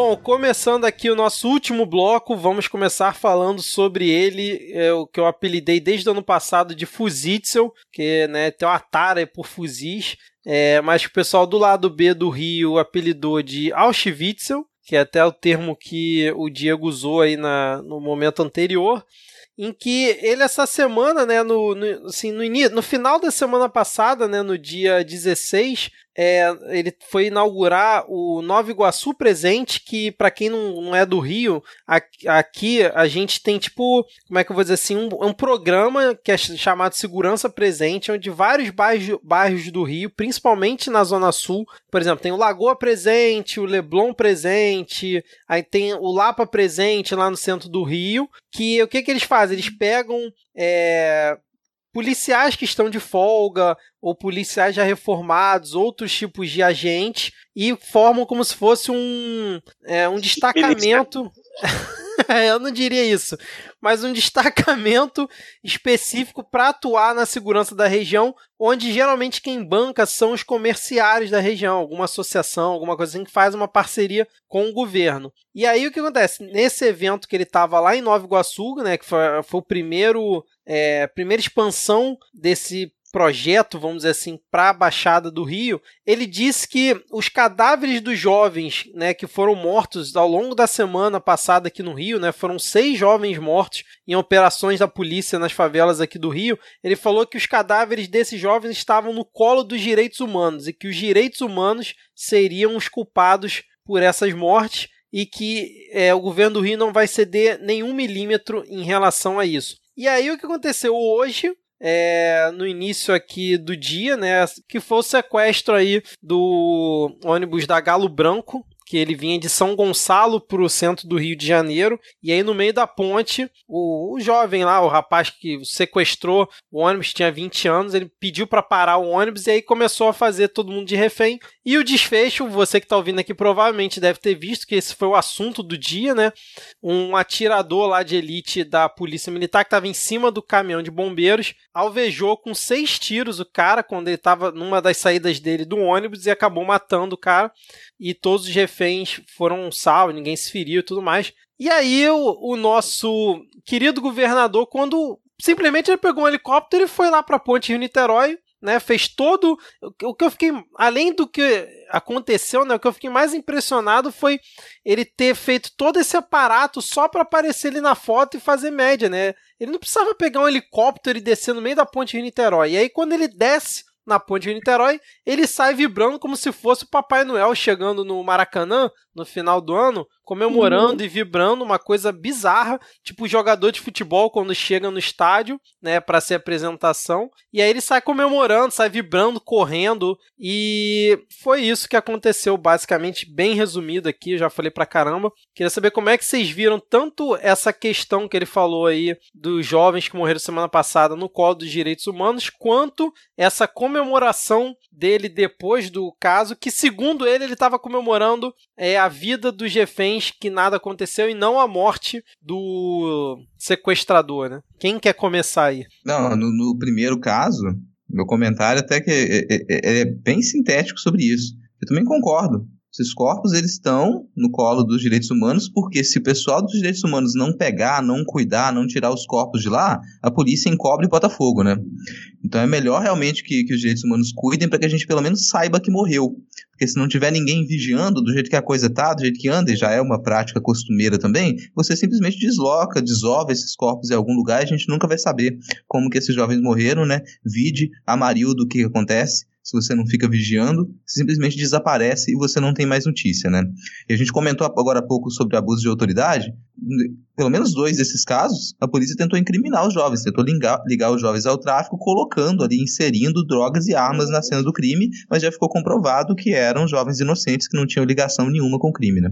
É, o caso do garoto que morreu baleado indo pro treino do América, né? Que o avô, que é motorista de um ônibus, viu que o menino tava baleado e foi ele que socorreu o garoto e levou para o hospital. O, o depoimento do avô dele é uma coisa assim de, de cortar o coração, cara. Quem ouve ele falando e não sente vontade de chorar ou sente uma tristeza, tá morto por dentro, cara, na boa. E daí, novamente, uma, uma tentativa do Fuzitsu de incriminar direitos humanos como é uma prática recorrente, né? É uma campanha de perseguição mesmo às pessoas que estão denunciando, é, tentando jogar uma luz por essas questões que acontecem na periferia, né? É, há um sistemático ataque a, a, essas pessoas, essas entidades que denunciam. Então, quando ele fala esse tipo de absurdo, ele está só corroborando, né? Corroborando para que essas pessoas continuem sendo perseguidas, sequestradas, silenciadas de mil formas possíveis. Então, é, eu acompanhei no começo da manhã o, o início do, da situação e aí eu tive um dia super corrido, acabei não acompanhando o desfecho até que me contaram no, no fim da tarde, mas assim, o, a primeira notícia que eu vi foi que o, a, o governo do estado tinha mandado o BOP negociar. Uhum. E aí eu já não, não precisava mais ler, não precisava mais acompanhar, porque todo mundo já sabia o desfecho que isso ia ter. Né? E aí, para além de, de qualquer é, ju, juízo de mérito sobre o que o cara fez ou não, né? Só lembrando que o Estado não tem direito de tirar a vida de ninguém, segundo a Constituição brasileira, né? E segundo, sei lá, princípio mínimo de noção. E, e assim, porra nenhuma que ele tava comemorando a vida, cara. O uhum. cara, desde a eleição, que fala que o prazer da vida dele é dar tiro na cabecinha, é fuzil, é matar. Eu acho que se alguma coisa ele tava comemorando que morreu. Que ele tá, devia estar tá comemorando que morreu um e lamentando que morreu só um. E fala, que vida de vagabundo, que vida de vagabundo é essa, né? Que tem tempo para ficar pegando helicóptero para ir comemorar a morte dos outros em vez de estar tá trabalhando o gesto dele comemorando foi uma das coisas mais grotescas que eu já vi nos últimos Grotesco. tempos, assim, foi bizarro, porque por mais que ele fale que ele estava comemorando a vida das pessoas que salvaram, né, e a gente infelizmente não vai ter como é, rebater isso, porque não tem como a gente afirmar que ele realmente não estava comemorando isso, né, assim, é, ao, ao olho, aos olhos práticos da coisa, mas a gente sabe com base no histórico dele que dificilmente era isso. Mas a questão dele ter pego um, um helicóptero depois do negócio já ter sido é, realizado, né, da operação ter sido finalizada, para ir lá só para vibrar com a galera lá que tava comemorando, que o pessoal também que tava parado no trânsito comemorou, né, a, a, os tiros lá do sniper e, e dar aquela entrevista lá no meio dos do jornalistas e tal, foi uma coisa absurda e tipo assim, ninguém questiona, né, quanto é que não custou só a saídazinha dele de helicóptero para pousar na Ponte Rio Niterói, cara, para fazer aquela cena grotesca. Uhum. Pelo amor de Deus, né, cara? Sabe, a impressão que eu tenho sobre ele, assim, é que ele ele parece, não sei, às vezes ele se comporta como um adolescente jogador de Counter Strike, sabe? Sim, sim. Com todo respeito aí aos jogadores de CS, né? Mas tipo, é, é, você comemoraria isso como você comemora quando tu ganha um campeonato de CS, né? Com, e e o, o jeito dele, o fato de que ele anda fardado para cima e para baixo, né? Parecendo um comando de ação para cima e para baixo, ele se comporta como um adolescente, assim. É, é estranho, é muito bizarro. Então, o cara, pra mim ele é um bizarro. psicopata, cara. É um psicopata. É tosco e cafona nesse sentido, como boa parte desse governo. Mas eu concordo com você que parece que não passou da pré-adolescência. Não passou da pré-adolescência, mas tem esses ímpetos violentos e cruéis. Uhum. Eu consigo. Será que esse sujeito fica é, assistindo vídeo de tortura quando ele tá em casa para se masturbar? É esse o caso, eu sabe? Não duvido, não. Eu não duvido de nada, cara. Esse cara é, é doentio. É doentio, é asqueroso imagina o que esse cidadão não deve ter feito enquanto ele era juiz, velho. É, pois é. As atrocidades que ele não deve ter cometido. Então, tipo, acho que vão ser quatro anos muito, muito ruins para a população do Rio de Janeiro, mas pelo menos isso tirou, sei lá, mais 30, 40, 50 anos desse, desse cidadão julgando os outros baseado nessa lógica, né? Que se ele governa assim, ele devia julgar assim, com certeza. Essa retórica de que a gente está em guerra e vai ter perda, não estamos em guerra. Não existe uma guerra contra as drogas. Existe uma guerra do Estado brasileiro contra a população pobre. Isso sim. E se você pensar que a população pobre não tem como se defender, acabou sua, sua ideia de guerra. A gente está passando por um massacre terrorismo de Estado é o termo certo. Então a gente não tem guerra contra as drogas. Tem terrorismo de Estado, que um helicóptero do Estado passando numa favela e jogando granada não tem relação nenhuma com você tentar combater tráfico de drogas. Sabe o que, que é pior, cara? É, eu tenho alguns amigos que eles já cresceram, né, e moraram em favelas, em comunidades, têm ainda familiares lá. E eu tava outro dia discutindo com eles no WhatsApp em relação a essa questão do uso de helicóptero, né, nas operações aqui no Rio de Janeiro. E dois deles são a favor da utilização, cara, porque é... e assim, eu não tenho muito como assim, eu usei meus argumentos, tá? Mas como é que eu vou rebater com uma pessoa que morou lá passou por isso, enfrentou isso, ainda tem familiar morando lá, de vez em quando é, vai lá na, na comunidade e mesmo assim é a favor da Ah, eles não moram mais lá? Não, eles não, não, moram mais lá? Não, eles não Então moram... o argumento deles acabou, cara. Se eles não, não moram mais lá, o argumento deles acabou. Não, quer, não, mas quer um argumento bom também para isso? A gente tem mil e poucas cartas que chegaram para juízes no Rio de Janeiro lá mostrando argumentos. Olha só qual, o que, que é o uso dos helicópteros lá. Sim, cartas de sim. crianças, cartas de moradores. Então são mil Rodrigo, e poucos eu- argumentos. Mas é o que eu tô falando, eles não moram lá, mas já moraram também nessas fa na fase que também já se utilizou helicóptero antes, é, em, em ações aqui no Rio de Janeiro, né? Eu tô falando porque realmente é uma coisa que eu vi ao longo desse tempo todo. Mas é o que eu tô falando, não tem como argumentar com essa galera, porque se a pessoa que morou lá continua frequentando é a favor, você vai falar mais o quê, né, cara? Não tem realmente o que discutir, né? Ah, não, É. concordo com você que não tem como conversar com esse tipo de pessoa. Se a pessoa não consegue Não estabelecer um raciocínio para perceber que não é útil, que não é eficiente, é puramente violento você usar helicóptero nesse tipo de situação, você realmente não tem como convencer a pessoa do que ela poderia perceber. Ela já Não, né, acho- normalizou e internalizou a violência de Estado, assim, é, é muito bizarro o que acontece. E as pessoas ficam normalizando isso o tempo todo. Ah, não, mas é bandido. Ah, não, mas é um assassino. Ah, não, mas o tráfico de drogas, assim, vai internalizando nas pessoas e normalizando. É assunto muito extenso, muito complexo, mas a gente não podia deixar de comentar aqui sobre essas últimas reações aí do Fuzitsu. Cara, é- é- sério, aquela cena dele na ponte de Niterói, meu Deus do céu. Vamos lá, a gente. Ah, antes da gente começar comentar o próximo tópico, esse episódio mais uma vez vai ficar gigante. Eu queria colocar aqui um, um áudio da Letícia, lá do Pistolando Podcast, que ela mandou uma notícia aqui pra gente que acho que encaixa bem aqui na parte que todo mundo acha chata. É uma notícia, eu diria que um pouco pitoresca, mas que ela pediu ajuda é, de, de alguns podcasts lá no Twitter e tal. Ela até fez uma thread sobre isso. E como não encaixava muito bem no Segue o Fio, eu acho que faz mais sentido aqui no, no Midcast Política. Então eu vou botar esse áudio aí que ela, ela descreve bem o que é a notícia, eu não preciso aqui ficar explicando muita coisa. Vamos lá. Hoje nós temos uma notícia muito séria que envolve Santa Catarina, um cavalo francês e corrida de dragster. Vamos começar pelo cavalo. Os cavalos sempre foram bons companheiros dos homens. Os primeiros registros de domesticação de equinos datam de 5.500 anos atrás. As muitas raças de cavalos são divididas em categorias, e uma dessas é a dos cavalos de tração. São animais muito fortes e resistentes porque eram usados para puxar carroças e arados. E uma das principais raças entre os cavalos de tração é a Percheron, que é um bicho bem robusto. Esse nome Percheron vem da origem dele, que é a comuna de Perche, na França. Acredita-se que seja uma mistura de cavalos árabes com outros que foram levados à região quando Roma invadiu a Normandia. Os primeiros registros da raça são do século VIII. Aqui tem informação. Os primeiros Percheron a trotarem pelo Brasil vieram na década de 20, trazidos pelas companhias Matarazzo e Antártica, fazendo entregas em carroças dessas empresas em São Paulo, e também pelo Exército Brasileiro, que os usava para carregar equipamentos de artilharia, uma coisinha bem leve. A raça viveu altos e baixos, mas se adaptou bem em alguns lugares em particular, entre eles o Vale do Itajaí, em Santa Catarina. E aqui a gente encaixa a segunda peça dessa história. Santa Catarina, infelizmente, é célebre pelos maus tratos aos animais. O caso com mais repercussão era o de uma festa realizada na região de Florianópolis chamada Farra do Boi. Para surpresa de zero pessoas, a farra não era do boi, porque ele só se fudia.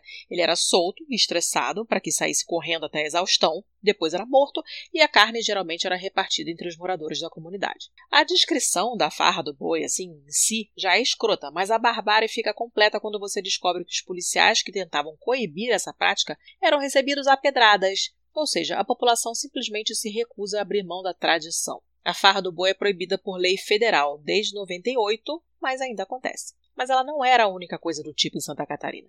Em 14 de outubro de 2015, uma outra prática bizarra foi proibida. O projeto de lei 117.2 de 2011, de autoria da Ana Paula Lima, do PT, colocou no Código Estadual de Proteção aos Animais um parágrafo proibindo a zorra ou puxada. Essa zorra, obviamente, não tem nada a ver com o programa da Globo. É uma competição em que cavalos precisam percorrer um percurso de 24 metros puxando uma carroça sem rodas com até 2 toneladas e meia de sacos de areia em cima. Vale lembrar que a Confederação Brasileira de Hipismo, obviamente, não reconhece esse tipo de coisa como uma modalidade desportiva. Ou seja, temos catarinenses que acham o máximo tratar cavalo como se fosse uma corrida de dragster, e aqui entrou a terceira e última peça da história. Mas se essa parada foi proibida em 2015, por que diabos esse fio? A questão é que tem um senhor aí chamado Rodrigo Minotto, arroba Rodrigo Minotto com dois T's no Twitter, que achou que legal mesmo era apresentar um projeto de lei abrindo uma exceção na tal Zorra para uma raça em particular. Adivinha qual? O nosso amigo Percheron. O projeto em si é sofrível. Para vocês terem uma ideia, tem um parágrafo inteiro colado da Wikipedia. E tem outro que é pior ainda. A gente achou no Yahoo Respostas, referenciando o site Ache Tudo e Região. Em um trecho da justificativa, o deputado cita, abre aspas, segundo especialistas, se o percherron não praticar atividades que demandem o uso de força, podem ocasionar o atrofiamento muscular e outros danos irreparáveis. Mas que especialistas? De que nível de esforço ele está falando? o ser humano também se atrofia se não se exercitar, né? Ele quer dizer então que o peixe-rom precisa puxar duas toneladas para ser saudável? Os especialistas com quem nós conversamos discordam, mas o projeto de lei já passou na CCJ. Como é que fica então? Bom, nós já tivemos amostras em todas as esferas governamentais que caras como esse senhor aqui não trabalham com a lógica, eles só entendem a linguagem da pressão. Então, convocamos os ouvintes a mandar e-mails carinhosos e a aporrenharem esse senhor aonde quer que ele vá. O e-mail dele é rodrigominotto, com dois t's, arroba alesc.sc.gov.br.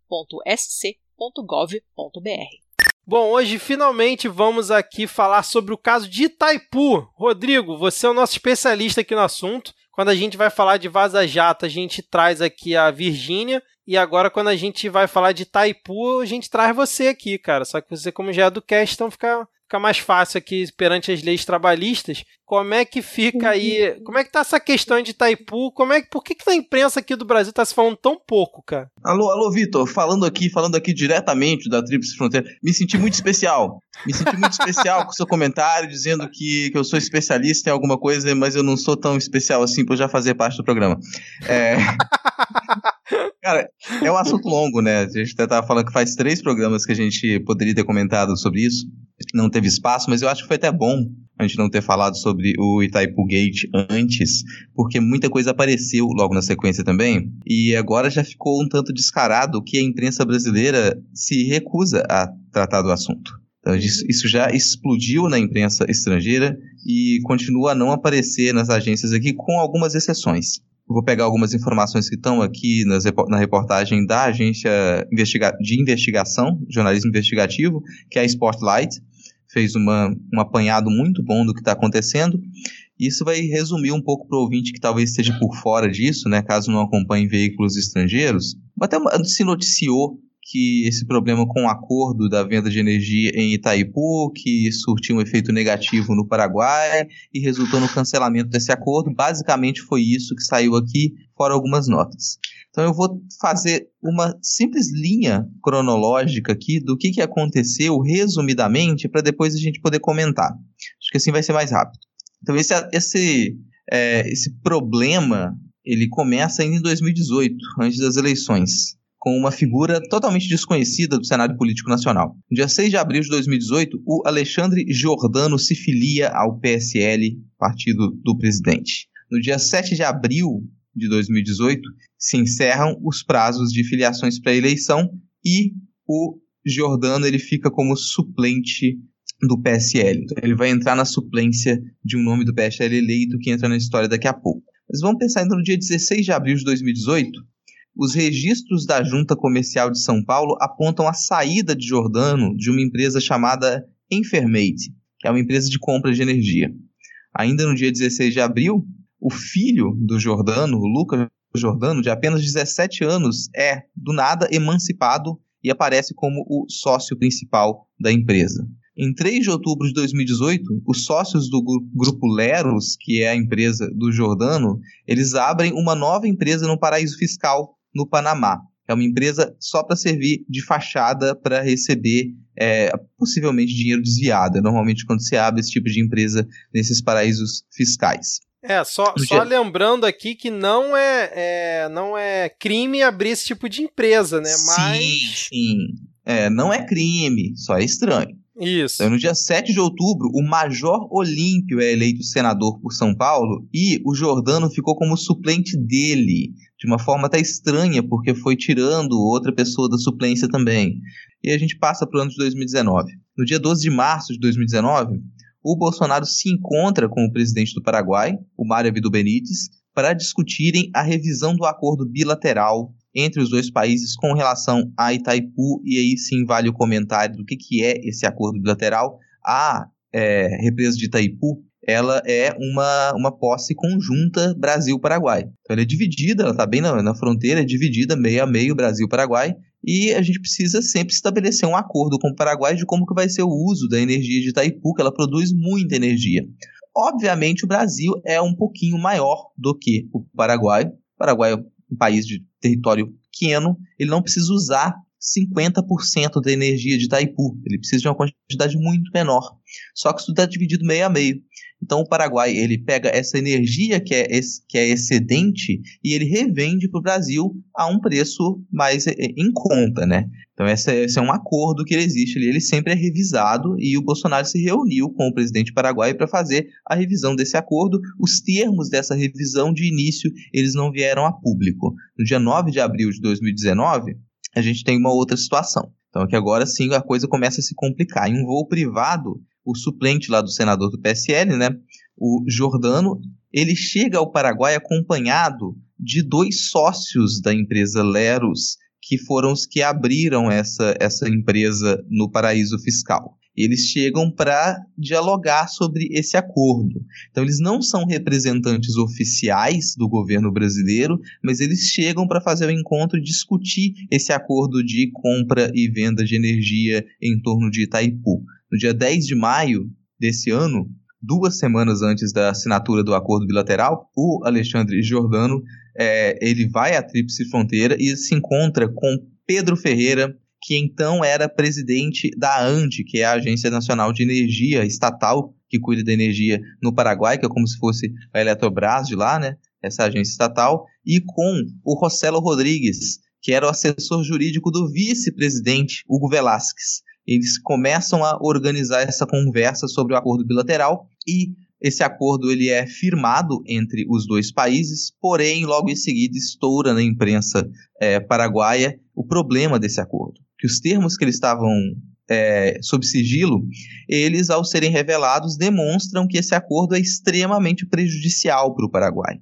Então, isso já move um pedido, começou a mover um pedido de impeachment do presidente. Como é que você permite assinar um acordo que ele prejudica descaradamente o nosso país? Não, e só, né? e só um adendo, Rodrigo. Essa questão de Itaipu para o Paraguai é muito importante. É, é coisa assim de Estado mesmo, que as galera, a galera leva a sério. Aqui no Brasil, tipo, foda-se, né? Mas lá o pessoal leva a sério mesmo, principalmente já que ele já tem meio ranço com o Brasil desde a Guerra do Paraguai e tal. Então, e o Brasil, como você mesmo disse lá no grupo, né? Meio imperialista na região. Uhum. Então, é, já existe esse ranço e é uma coisa muito importante lá para eles, né?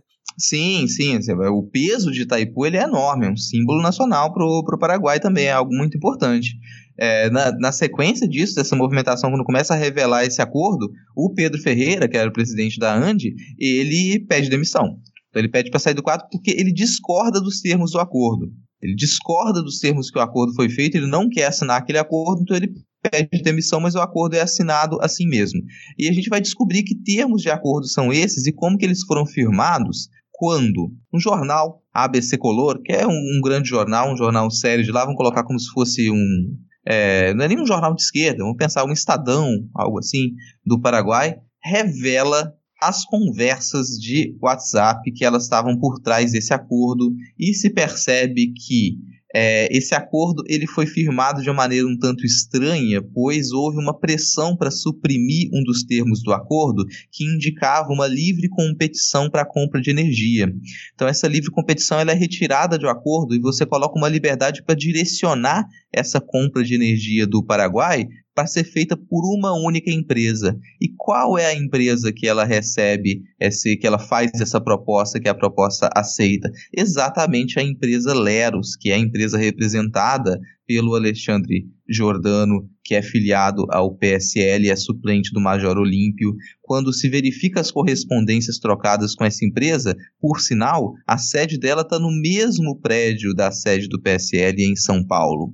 E a coisa começa a ficar mais e mais estranha. Essas mensagens indicam que o Jordano ele, ele, ele afirma falar pela família Bolsonaro. Ele diz que para fazer esse acordo ele teria, é, ele teria a liberdade concedida pelo mais alto poder do governo brasileiro, então que a família Bolsonaro estaria ciente de, desse acordo, privilegiando uma empresa específica, ou seja, colocando na conta desse acordo milionário não a livre competição, você não tem nenhum tipo de licitação, foi diretamente colocado para que seja que essa compra fosse feita com muito lucro, lucro pela Leros, que é uma empresa ligada, então, de certa maneira, aí ao PSL e ao, ao nosso presidente. Né? A gente não, não tem confirmação disso simplesmente o Jordano falando que ele, ele fala pelo governo brasileiro. Mas estranhamente esse cara ele não faz parte do governo brasileiro. Ele não é nenhum tipo de assessor. E essa empresa ela não é uma empresa estatal. Então a gente, esse acordo ele começa a ser firmado, é problemático de imediato para o lado paraguaio, porque é o Paraguai fazendo acordo com uma empresa específica do Brasil, não tendo livre competição, privilegiando essa empresa, mas isso se liga ao governo brasileiro quando o Jordano diz falar pela pela voz da família Bolsonaro, diz que o Bolsonaro está ciente de tudo isso e ele apoia essa, esse, esse, privilégio concedido a uma empresa muito específica. Os resultados disso no Paraguai, eles já são sentidos, essa crise lá, ela é muito grande no momento. Eu comentei com a gente no grupo mais cedo, é que esse problema ele é maior no Paraguai e ele é, resvala em diversos outros países do Cone Sul, porque nosso país, o Brasil, ele não é encarado pelos outros países fronteiriços de uma maneira muito positiva. A, a imagem que nós temos é de um país ligeiramente imperialista, de que a gente tenta se sobrepor. Agora, né? É, ainda mais agora. Então é, é assustador. Com essa reaproximação tenha... com os Estados Unidos, enfim. Né? É, Realmente. E a gente atacar a soberania de um outro país dessa maneira é algo muito grave. Agora, como que está sendo investigado, o que tem sido demonstrado, não é nada pela imprensa brasileira. A imprensa brasileira está se colocando de fora disso, é certo, não, também a gente não pode é, exagerar e ser leviano. Por enquanto, o que a gente tem são as declarações, as falas do Jordano nessas conversas vazadas, o que ele foi acordado é, para privilegiar a Leros, mas é, seria necessário a gente investigar se o governo brasileiro tinha conhecimento disso realmente ou não. Então a gente tem todo esse imbróglio aí acontecendo, ainda tem muita coisa para aparecer, mas pelo que apareceu até agora, é pouco provável que isso termine de maneira positiva para a direita no Paraguai.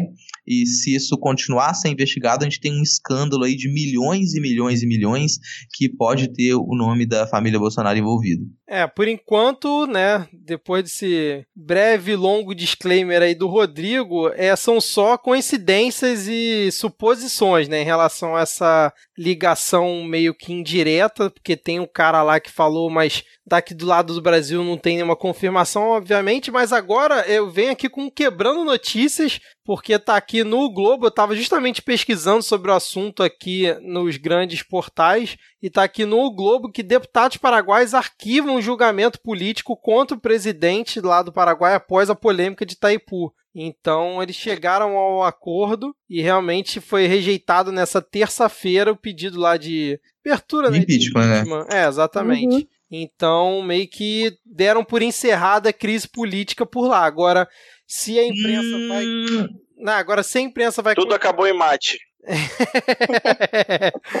Agora, se a imprensa de lá vai continuar é, cavucando essa história, se novos fatos vão surgir, aí vamos ver, né? Mas por enquanto, no âmbito político, parece que tá tudo calmo agora, né? É, não sei. Arquivar um pedido de impeachment do presidente não, não significa que a crise ela tenha sido sanada, não. Só, só diz que, olha, a gente vai respeitar alguma parte da democracia que a gente constituiu, que é uma coisa que o Brasil não aprendeu a fazer. Então, é basicamente isso. Mas você não, isso não quer dizer que você, que você feche a CPI que ela foi aberta para poder investigar essa situação. Então, a gente tem uma CPI em andamento no, no governo paraguaio nesse momento. O que não não vai chegar ao impeachment pelo, por essa notícia, mas pode chegar ainda a revelar muita coisa. Aliás, a ideia de uma CPI é que você investigue, né?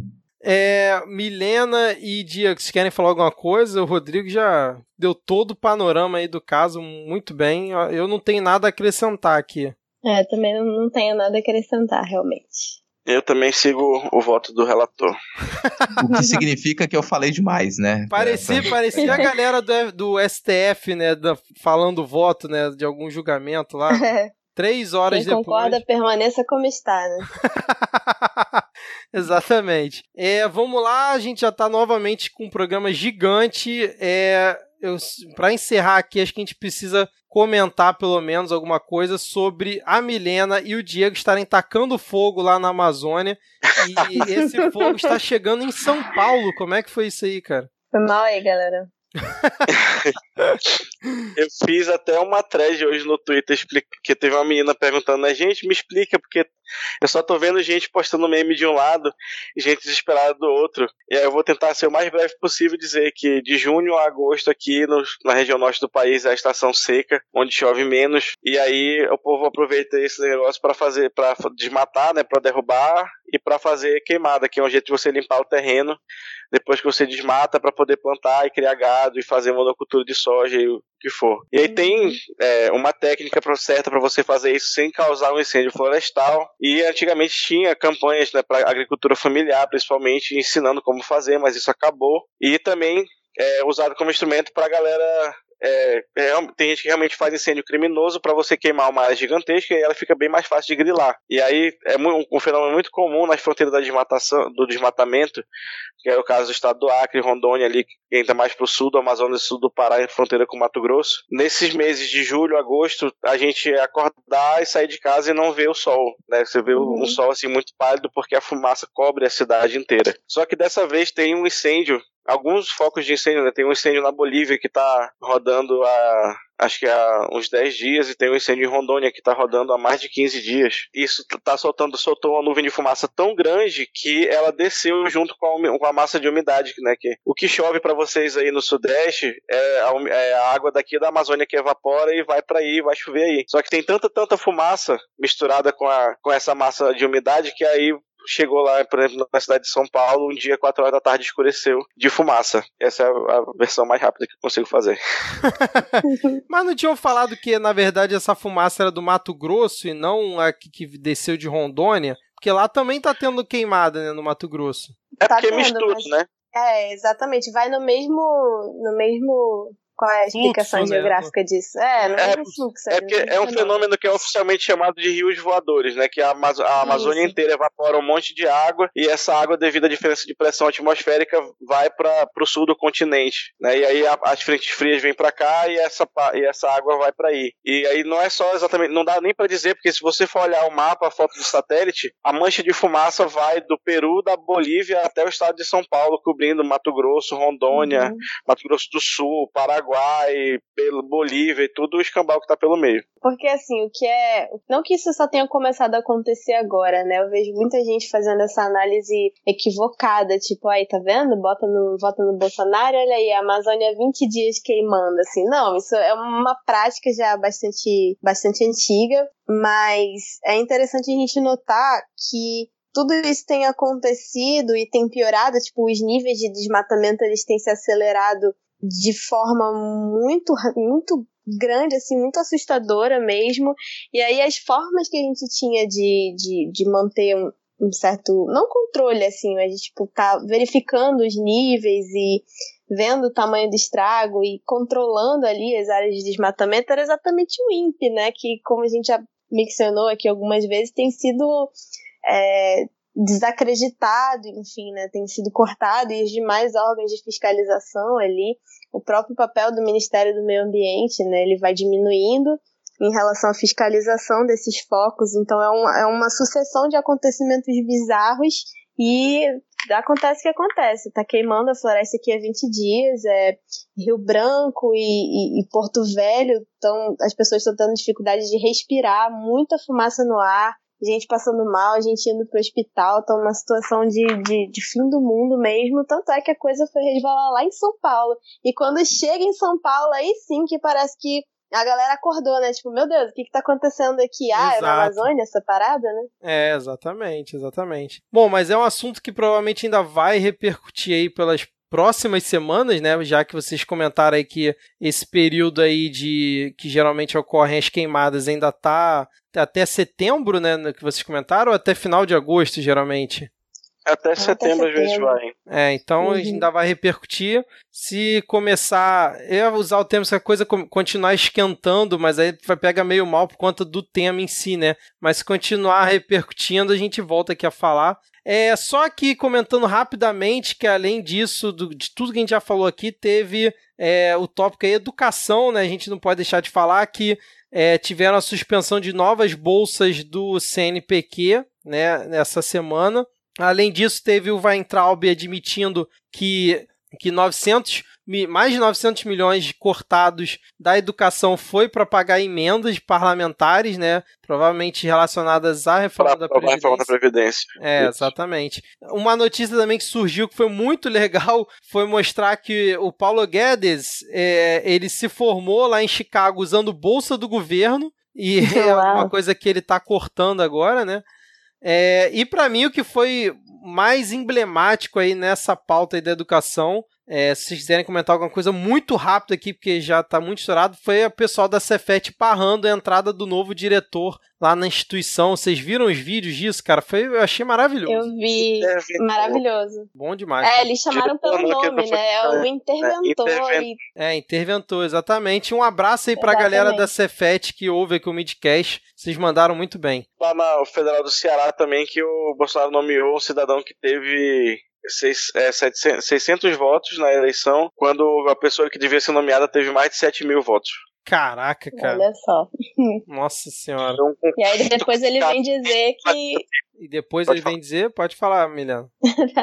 ele vem dizer que programas como Futurice, por exemplo, eles são opcionais, né? Mas como que ele é opcional se ele tá aparelhando todas as universidades, assim, é... É, é ele, tá interferindo em todas, né? Toda não, não uhum. digo em uhum. todas, mas em várias ele já interferiu com essa questão. Em todas que estão tendo eleições agora, né? É, exatamente. É. eleição terminando o mandato, ele vai interferindo nas outras. Exatamente. Bom, gente, vamos fechar por aqui. A gente já falou demais hoje. Vamos aqui rapidamente para as dicas culturais a jato. É, eu Vai quero lá. indicar aqui os episódios do Segue o Fio aqui, um alto jabá, né? Os episódios 40 e 41 foram duas threads muito legais. Vou deixar aqui na descrição. Então, para quem não acompanha o Segue Fio, clica aí no, nos links e vai ouvir. Milena, você tem alguma indicação? Tem, eu quero indicar um podcast também chamado A Trivialista. É, é, um podcast que fala sobre história, aproveitando aí que ontem foi dia do historiador. Deixa aqui de antemão meu abraço a todos os colegas de profissão, historiadores desse Brasil. É, e esse podcast ele fala sobre acontecimentos históricos que não exatamente você vai ver no seu livro de história, mas que eles estão totalmente dentro do contexto e ajudam a explicar os períodos históricos de uma forma muito interessante. Então, gostei muito e recomendo. Legal, não conhecia esse aqui não. Vou botar aqui para ouvir depois. Interessante. É, Diego, qual a sua indicação essa semana? Matrix 4, porra! Vai ter. com o roteiro da Lana Wachowski e com o Keanu Reeves e Carrie Ann Moss. E é isso aí, daqui alguns anos, quando sair, é nós no cinema. Então a sua indicação é para quem tá ouvindo esse episódio, sei lá, em 2023, mais ou menos, 2022, por aí, né? Porque Matrix é o futuro, cara. exato, exato. É tudo sintonizado aqui, cara. É, cara, maravilhoso. Rodrigo, encerra cara, aí, por favor. Matrix foi o presente. É o quê? Esse Matrix foi o presente. é verdade. É, vou encerrar aqui rapidinho, duas indicações, dois podcasts também. O primeiro é o Grama, Grama Podcast, que é um podcast socialista. Então, um podcast que trata de diversos temas pela ótica socialista, sempre com uma boa formação. O último episódio deles é sobre agro. A pergunta: o agro é pop? Então fica, vai estar linkado aqui no post. E a última, e a última é também um alto jabá aqui, né? Seguindo a mesma lógica do, do nosso patrão. Fazer um alto jabá, já que a gente não comentou aqui, não tem tempo de comentar de algumas coisas, como a situação da Ancine também, eu vou pedir para vocês ouvirem o último Pataquadas, que é o nosso programa lá do Não Pode Tocar, em que a Alana repercute notícias do mundo da arte. E nesse último Pataquadas, que é o 10 que saiu essa semana, a gente tem a coluna aberta com a cineasta e professora lá da, do Instituto Federal de Brasília, que é a Camila Chinoda. Ela tem uma coluna aberta falando exatamente sobre a situação da Ancine. Então fica aqui o link para vocês é, ouvirem e assinarem, compartilharem nosso podcast. Bom, maravilha, gente. Vamos fechar por aqui que já tá, já tá muito grande esse episódio. Vamos dar tchau aí para os ouvintes e até a próxima. Valeu, valeu, tchau, tchau. Falou, Valeu, galera. Tchau, galera. Até a Valeu, falou.